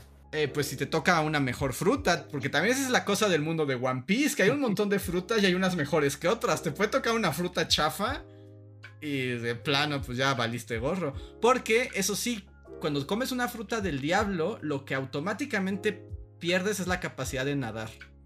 Y si te echan agua de mar, como que pierdes tus poderes. No, qué inconveniente ser pirata. eh. Sí, pues ese es como el, ese es como el lado, el lado B de las frutas, porque ahí en ese mundo todo el tiempo están en el mar. El lado B de las frutas. Eh, puedo... mm, O ser un animal, supongo que ser un animal está... Es que no sé qué quiero en el mundo One Piece, porque también soy un... implica que soy un pirata y solo estoy ahí haciendo cosas de piratas, ¿no? No, podría ser un marino y pelear contra los piratas, o podría ser una persona con poderes que no es ni pirata ni marino y dedicarte a otra cosa. Me voy a ir por el mundo animal. Está bien. Y además en el mundo de las cosas animales hay animales normales y hay animales legendarios. Entonces puedes tener la fruta de un ave fénix. Entonces eres un ave fénix. O un dragón y eres un dragón. O de un dinosaurio. O así. Puede ser Godzilla. Debe haber una Kaiju Kaiju Nomi. Entonces supongo que sí. Ok. Mm, ¿No habrá posibilidad de convertirme en árbol? Mm, yo creo que sí. Sí, de hecho hay un personaje que tiene poderes como de. como de árbol. Ajá. Sí, sí, o sea, no, no serme yo de madera, sino tal cual ser un árbol. Ah, o sea, solo quieres volverte un árbol. ¿O quieres ser un árbol? Ajá, sí, sí, sí. No, no, no. Tendrías poderes como de Groot, ¿no? No sería solo un árbol y ya. Por qué quieres ser solo un árbol, es así como... Pues está padre, ¿no? Si de repente te aburres, te vuelves árbol, pasa el tiempo, estás haciendo tu fotosíntesis tranquilo y después ya regresas a la acción. Está bien. Y te puedes camuflar donde tú quieras porque nadie sospecha de un árbol. Pues depende, porque si estás en una isla así como en el atolón de Bikini y hay un pino, entonces tú eres un pino, sospechoso, ¿no? Sí. Claro, pero no observador. Sí. Pero. Ahí está. Ahí está más o menos la pregunta. Químico Gamer nos dice: Spoiler, estudiar química no es como en Breaking Bad. Sí, seguro que no. Seguro que no. Saludos y gracias por el super chat. Sí, calculando la moral, la molaridad, todos aburridos. Y el último super chat que tengo es de Rulon Kowalski que dice: Una hora cincuenta y sigo esperando mi historia de Galileo. Sí. Era obvio que ibas a decir que sí, era como... Pero hubo un porcentaje, hubo 6% que dijo: No queremos la historia de Galileo. Sí, entre, entre 200, bueno, 170 personas. 170 personas, 6% dijo que no quería. O sea, el ¿Cómo que no 10% de eso son 17 personas. Hasta, Así pues, que, oh, Muy bien, Reja, tienes el micrófono. ¿Cuánto crees que te lleve la historia? Bueno, solo porque ya estamos llegando al final. Ya, ya, ya, ya, ya. No, es rápida. Es rápida, es rápida. Este, la historia va así. Cuando estaba este misterio de esta idea de que si alguien podía calcular la hora, el tiempo, entonces podría calcular también la distancia, ¿no? Lo que les expliqué hace rato con el reloj. El problema era que no existía ningún reloj que fuera así de preciso, mucho menos que fuera portátil. Pero Galileo, en su locura por Júpiter, eh, había hecho observaciones muy minuciosas. Recordamos que Galileo fue la primera persona que descubrió que Júpiter tenía lunas. Así que dedicó gran parte de su, de su vida a la observación de estas lunas y a medirlas. Y encontró una cosa muy peculiar y era que podía, que desde la Tierra se podía calcular la órbita de, las lunas. Y una de ellas particularmente cumplía el requisito de ser un tiempo lo suficientemente corto como para que funcionara como reloj desde la Tierra. Entonces, si tú podías ver Júpiter en la noche y ver en qué posición estaba una de sus lunas, podías marcar esa como digamos las 12 y después verlo más tarde y ver qué tanto había avanzado esa luna y saber qué tanto había pasado y utilizar la luna de una de las lunas de Júpiter como un reloj. Lo cual era como una cosa sorprendente porque eso propuso por primera vez la idea de un reloj universal, ¿no? De un reloj único que no estuviera regido por los metales o los materiales o algún tipo de, de consenso humano, sino que más bien esa, esa, esa órbita de esa luna podía ser el reloj universal y que además no importaba en qué parte del planeta estuvieras, pues ibas a ver la misma posición de esa luna y por lo tanto íbamos a tener la misma, el mismo reloj, ¿no? La misma hora. Entonces eso resolvía el tema de la latitud, ¿no? De, ah, claro, si yo estoy en otro lugar del mundo y veo esta luna y su posición que tiene, eh, voy a poder voy a poder saber que, en qué posición se ve esa luna en, Europa o del punto donde yo partí, hacer la diferencia y, y poderme ubicar en el mapa. El problema es que eso solamente funciona pues cuando uno tienes un telescopio, dos, cuando estás en tierra firme, y tres, cuando, la, cuando Júpiter se puede ver en el horizonte, que no se puede ver todo el día, todos los días. ¿no? no resolvió el problema, es como Galileo es un inútil. O sea, justo lo que te pidieron es que se pudiera ver sin telescopio y en el mar. no, porque no existía el problema todavía. O sea, Galileo había, había propuesto esta idea antes de que, de que estuviera el tema de la recompensa. O sea, Galileo ya había propuesto la idea de un reloj universal y había hecho la idea de que, y había tenido como esta idea de que al saber tú la hora tú podrías saber dónde estabas. Pero al ser tan poco práctico y evidentemente imposible de ver el, de hacer una observación astronómica en un barco, pues se volvía completamente inútil. Era como de, en teoría funciona, pero, en la práctica pues, es totalmente impráctico. Pero él ya había tenido como la idea de cómo resolver el problema y sobre todo la idea de tener un reloj que pudiera, el reloj que los gobernara a todos fuera una de las lunas de Júpiter. Muy dramático, Galileo.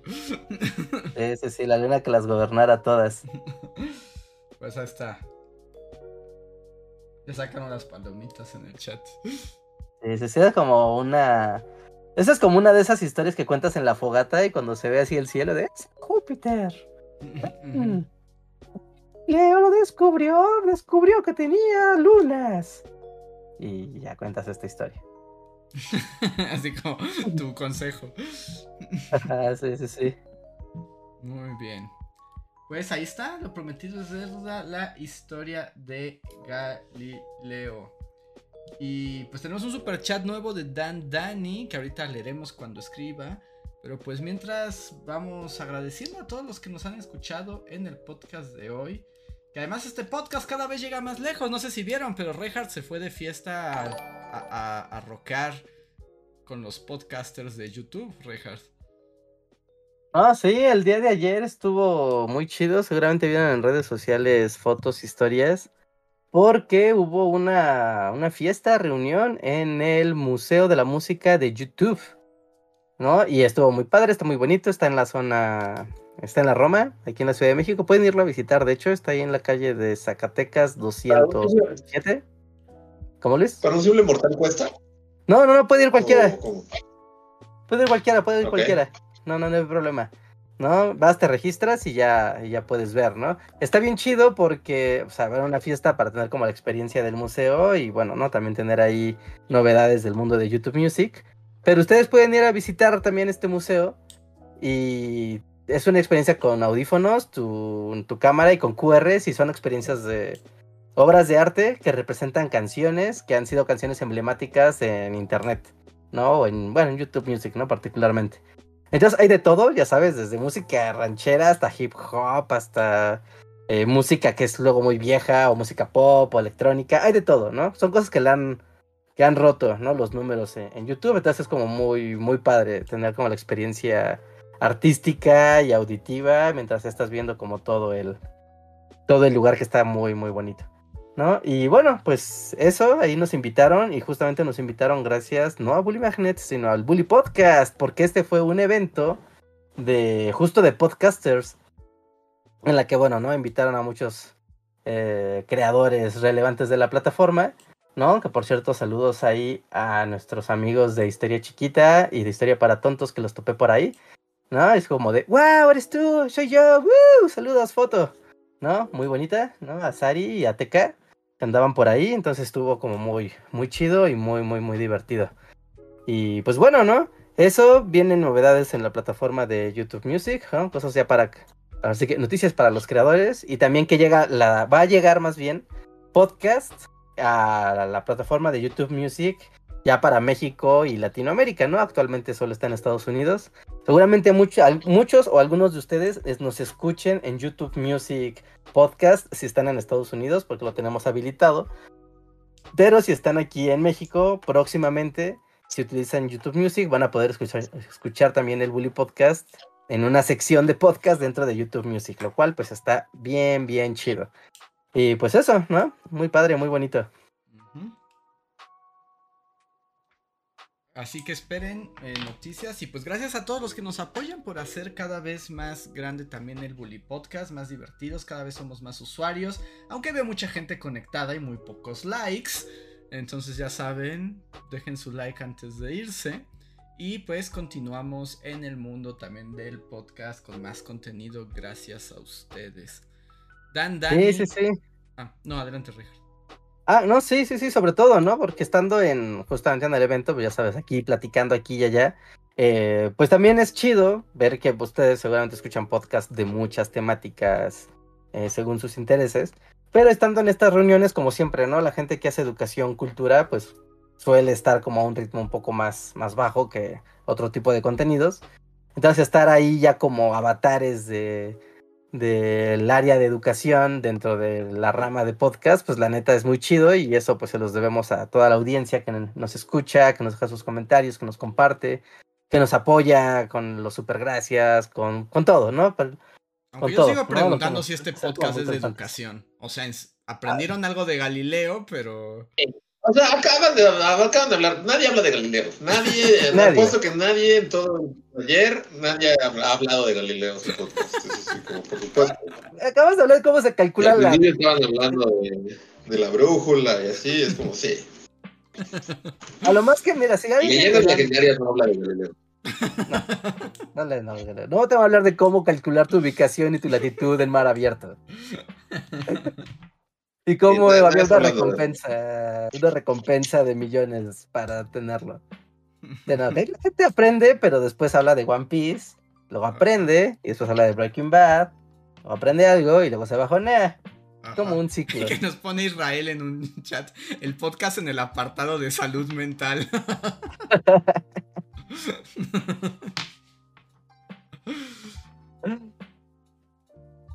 Sí, sí, sí. Entonces, bueno, ¿no? Ahí, ahí lo tienen, gente. Así que esta vez nos tocó que, que, YouTube Music nos hiciera una pequeña invitación, ¿no? Para celebrar y para reconocer el esfuerzo del, del canal y de la comunidad, ¿no? Y pues también, ¿no? La gente que nos escucha en las demás plataformas, en Spotify, en iTunes, en Google Podcast. Bueno, también la gente de Google Podcast vinculada a esto. ¿No? O sea, también se los agradecemos muchísimo porque de hecho llegó una notificación, no, ya no, no, hice mayor eh, alarde de eso, pero a nivel, a nivel todo el continente americano, a nivel todo el continente americano, el Bully Podcast es el número 44, el top 44 en todo el continente de historia y educación. Es como de wow, wow. No, de hecho, llegó una notificación así con un banner muy bonito. O sea, estás en el top 50 de los mejores podcasts de historia del continente. Como, vamos avanzando, seguimos avanzando. Yo sigo, Bueno, ahí es donde yo también dudo si somos realmente históricos. Ya, ya, ya me, lo de un poco. Autopromoción, amigos. Me retiro. Retiro de la sala. Está bien, está bien. Solo me hace pensar, solo me hace pensar. Y voy a leer el último superchat de la noche de Dan Dani. Que dice, Reinhardt, ¿qué celular? Bueno, son dos cosas. Una sí la vamos a contestar, otra no creo. Reinhardt, ¿qué celular de gama media me recomiendas? Preferentemente Xiaomi. La otra es, filosofemos sobre lo que viene el canal Date un Blog. ¿Qué es el tiempo? Creo que ya es muy tarde para hablar de qué es el tiempo. Cantar como la canción de Don't Hug Me, I'm Scared. Ah, puedes cantar. O a mí siempre me gusta mucho la frase de San Agustín sobre el tiempo. ¿Qué es el tiempo? Cuando lo pienso, lo sé, pero cuando trato de explicarlo, ya no lo sé. Entonces, ahí, reflexionen. San Agustín se tomó mucho tiempo en tener esa reflexión. Pero bueno, Reja, Xiaomi, ¿qué Xiaomi está bueno? Ah, pues ahorita el favorito de gama media es el Poco X5 Pro. No el normal, el Pro. Cuesta 5 mil pesos, 6 mil pesos, depende de dónde lo encuentres. Ya sabes, ahí está promo descuentos y páginas anexas para que le estés dando seguimiento. Pero el Poco X5 Pro like. Ese es. Calidad-precio, sin dudar. Perfecto. Pues con esa recomendación tecnológica Ah, ¿o Luis qué? No, no sé lo que están diciendo que sí es cierto. O sea, si Marta de Baile está en historia, por supuesto que nosotros sí. Ah, Marta de Baile está en historia, por supuesto que estamos en historia, entonces. Sí, no, no sean rigurosos, no sean tan, tan estrictos con ustedes mismos. bueno, pero es que no es un podcast sobre historia, ¿no? Hay historia porque nos gusta la historia y tenemos muchas cosas históricas que contar, pero no es como escuchar un podcast sobre historia, ¿o sí? No, no, no. Bueno, pero es... Eh, todo el argumento se cae al suelo. Es como si Marta de baile está, por supuesto que estamos. O sea, yo solo lo pienso porque cuando ves un video de Bully Magnet, sí es un video de historia, ¿no? O sea, claramente lo que vas a ver ahí es. Sí, indudablemente, ¿no? Ajá. Sí, yo diría que, mira, estar en el top 50, siendo lo que hacemos, está bien. Si estuviéramos en el top 10, sí diría, híjole, tal vez no, ¿no? Porque, pues no, sí, sí, lo sentiría sucio. Solo sé que, o sea, a mí me gusta mucho el Bully Podcast, me hace muy feliz. Y por su, su eclecticismo, pero más bien es difícil como en dónde lo pones, ¿no? Sí. o sea, porque también pensar, o sea, Aquí es una, discusión así como la de qué es el tiempo, es igual una, pregunta profunda. De qué, qué, son los géneros en los podcasts? O sea, decir que es de historia es empezar ahí. Vivaldi, sí. Hablemos de. así, contratado. Sí. Vivaldi, claro, es lo que estamos buscando. Ya. Vivaldi. Vivaldi y después. Y una pleca mentira, que fue creada en sí. 1980. Sí, sí, sí. sí. Era lo más emocionante de siempre. El preclásico. Tenemos plecas que giran y música de Vivaldi. Haz un programa de historia en. Ya. ¿Ya? Listo, número uno. Sí, es eso, ya, es, lo dijiste. Entonces. No, no, ya son otros tiempos. Muy bien. Acabas de definir así a la radio educativa. En... Sí, sí, en tres palabras. No, pues en a nutshell. Uh, muy bien. Pero qué chido, fuera de broma, qué chido que estamos ahí. Yo no sabía que estábamos tan arriba. Sí, sí, sí, justo, justo, ¿no? También en Spotify estamos creciendo y estamos teniendo relevancia. Y la gente también está participando mucho y dejando los comentarios. Entonces, sigan así, amigos. Sigan escuchándonos, compartiendo el podcast, estando aquí presentes. Nosotros estaremos, como siempre, semana tras semana, dándoles contenido bajoneador, random y, e histórico, en dosis cuestionables. Pero quédense aquí, únanse a la comunidad. Muchas gracias. Así es, y con eso terminamos por hoy. Muchísimas gracias a todos los que nos ven. Tenemos tres minutos de post-cotorreo después de los créditos para que los miembros de comunidad hagan valer su voz. Vamos a los créditos y ahora volvemos. Porque la actualidad y los grandes acontecimientos de México y el mundo también tienen... Síguenos en Facebook, Twitter y YouTube con el usuario Bully Magnets. También suscríbete a nuestro podcast en iTunes y en la app de Mixler para tener lo más nuevo de nuestros contenidos siempre a la mano. Deja tus comentarios, suscríbete, compártenos con tus amigos y recuerda, Bully Magnets, donde la historia en verdad es divertida.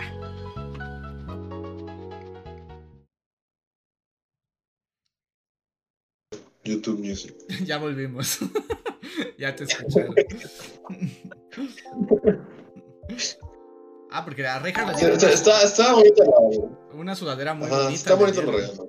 Están muy chidos los regalitos de esta ocasión, la verdad es que sí estaban bien bonitos. Sudadera, camisita con la obra de arte que tú quisieras, de todas las que viste, elegías una y la camisa era de esa pieza. Y... Regálame tu sudadera, Reinhardt. Ah, no sé, Si, Luis. si de verdad eres mi amigo, me regalaría tu sudadera.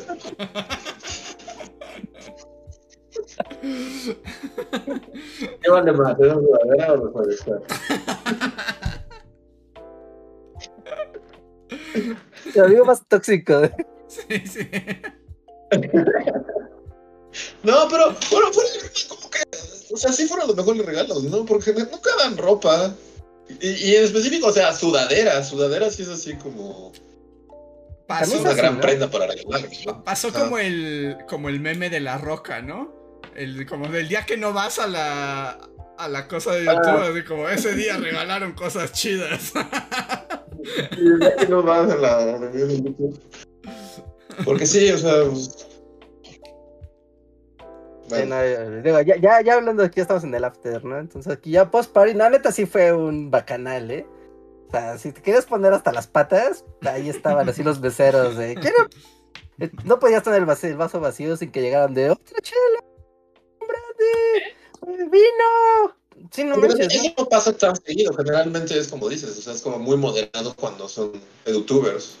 O sea, que es raro, porque cuando creo que al menos yo solo he ido de edutubers. Es que esta vez sí Soy era como el que menos ha ido a reuniones de YouTube, pero todas las que he ido son edutubers. Y sí, los edutubers es como de tenemos cervezas, porque siempre se quedan porque nadie toma aquí. Entonces como el contraste con podcasters es como de alcohol así hasta que no haya mañana.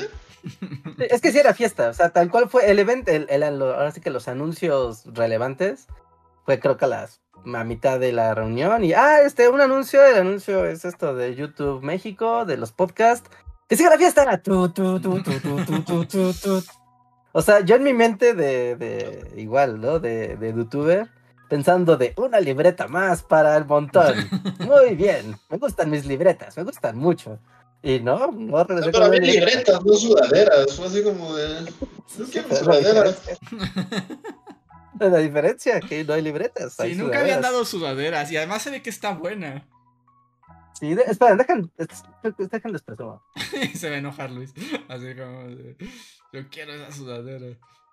Ay, ay, No, es, esperen, no, es en serio, lo estoy diciendo al aire porque, o sea, lo, de verdad lo pienso, Richard. Si no me la regalas es porque no eres mi amigo. Todos estos años de amistad, no valer. Ah, Lo pienso, una, una vez nos regalaron un blazer. No, no era un blazer, un rompevientos. Ajá. Y alguien me pidió que lo regalara y no se lo regalé, Luis. Así que no sería la primera vez que el Diego. Y estaba, y ese rompevientos sí estaba de bien baja calidad. sí, estaba bonito cuando te lo dieron. pero miren, primero es una camisa. Si se alcanza a ver. Acércala la más está- porque no sé de qué es. Es que no veo la cámara porque una la- chica tomando un café. Ya, es como un chico DJ, ¿no? ¿no? Y justo era como de una artista, no me acuerdo quién era, ¿no? Pero bueno, esta era como la que yo escogí. Luego está la sudadera que Luis quiere y desea. Está. No, no la he probado, si me queda grande, tal vez. Music Museum. Pruébatela al aire. Quiero pruebas. Y acá tiene como un cosito, aparte es como de. Acá en la manga tiene como que es del evento de podcast. Ah, la, manga dice podcast. Ajá, la manga ese podcast y la otra es de. Pero tiene un parche, ¿no? Tiene un parchecito acá muy mono de YouTube. Está muy bonita, o sea, para las cosas que dan normalmente. ¿No? Según yo, las creo que las venden, ¿no? Y bueno, por atrás también está brandeada. ¿no? Luego. Trae unos stickers que no he abierto, pero bueno, trae unos stickers de. De YouTube del Music, evento. Del evento, ¿no? Un disquito y un montón de stickers más. A ver, los abro al aire. Sí, no inventes, en los de Ducón no te regalan tantas cosas. Ah, pues es que la gente paga por YouTube Music y por ver a Galileo, ¿no? Es la diferencia.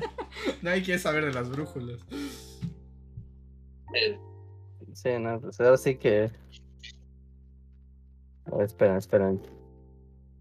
Los stickers. A ver. Está el de disquito. Muy mono.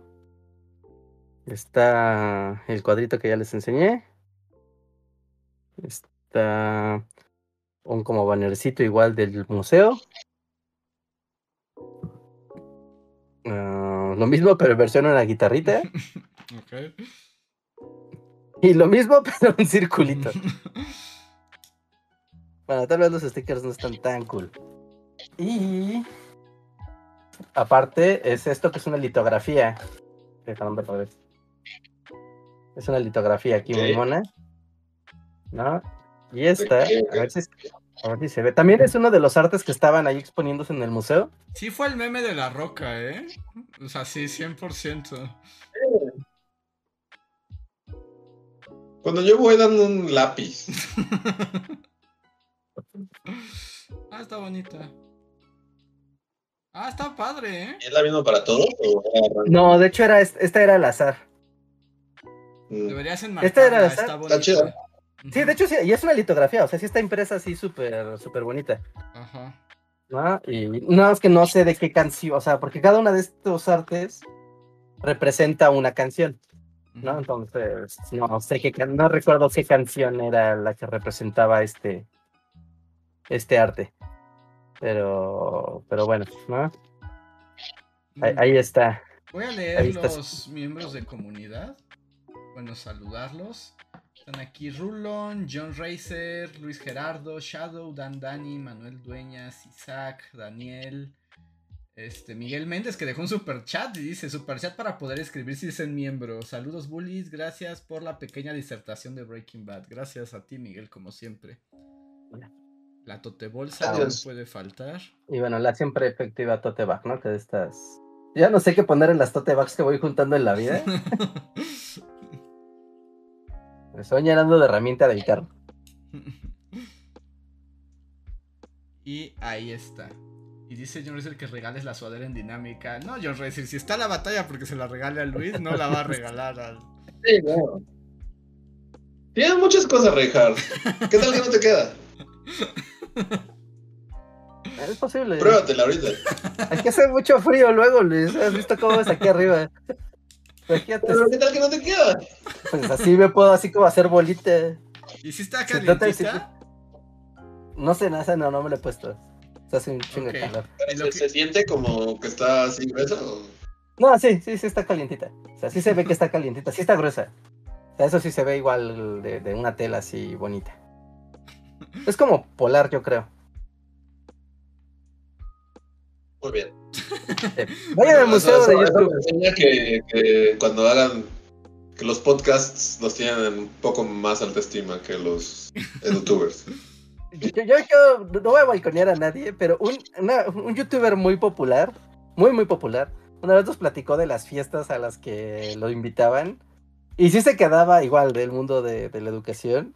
Ah, Y sí se quedaba de, de, amigos, si ustedes están contentos con esta fiesta bonita, no saben los bacanales que se organizan para los top youtubers. Así. Pero bacanales completamente de regalar celulares, regalar tablets, pedas así increíbles de eh, amanecer y con after y toda la cosa. Ajá, y en unos hoteles bien locochones, sí. Ese lugar es super VIP, o sea, aquí ya no, no, no es así de, "Ah, vamos a una fiestecita, no, no, cosas super VIP. De, wow, ustedes hacen mucho- No somos invitados del juego del calamar, así de... No, no. Todos no tienen máscara de animales. No, a nosotros nos invitan a la Educon y toma un lápiz.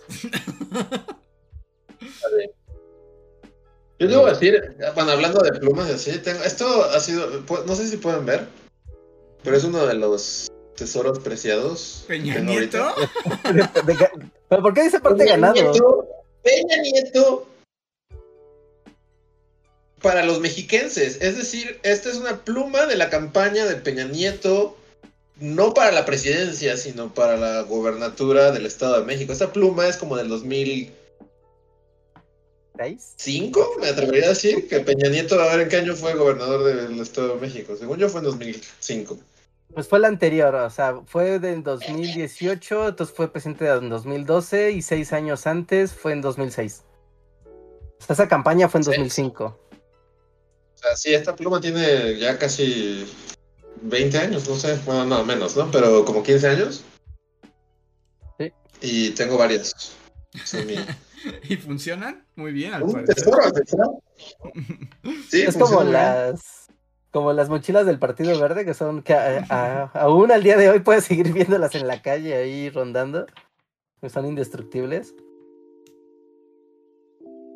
Sí, la cosa es que es hay como una bolsa entera de plumas, o sea, que no saben, o sea, no saben, pero hay, o sea, esta hay como mil.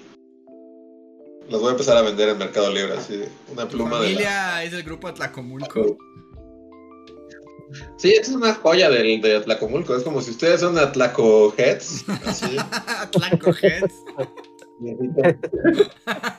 Antes de que se extinga el partido y se vuelvan caras. Aprovechen. Sí, necesitan, necesitan su pluma de Peña Nieto. Yo estuve ahí. Pues ahora sí, ya voy a terminar con la transmisión. Muchísimas gracias de nuevo. Gracias a los miembros de comunidad que siempre están aquí apoyándonos mes a mes. Nosotros somos los Bully Magnets y nos vemos para la próxima.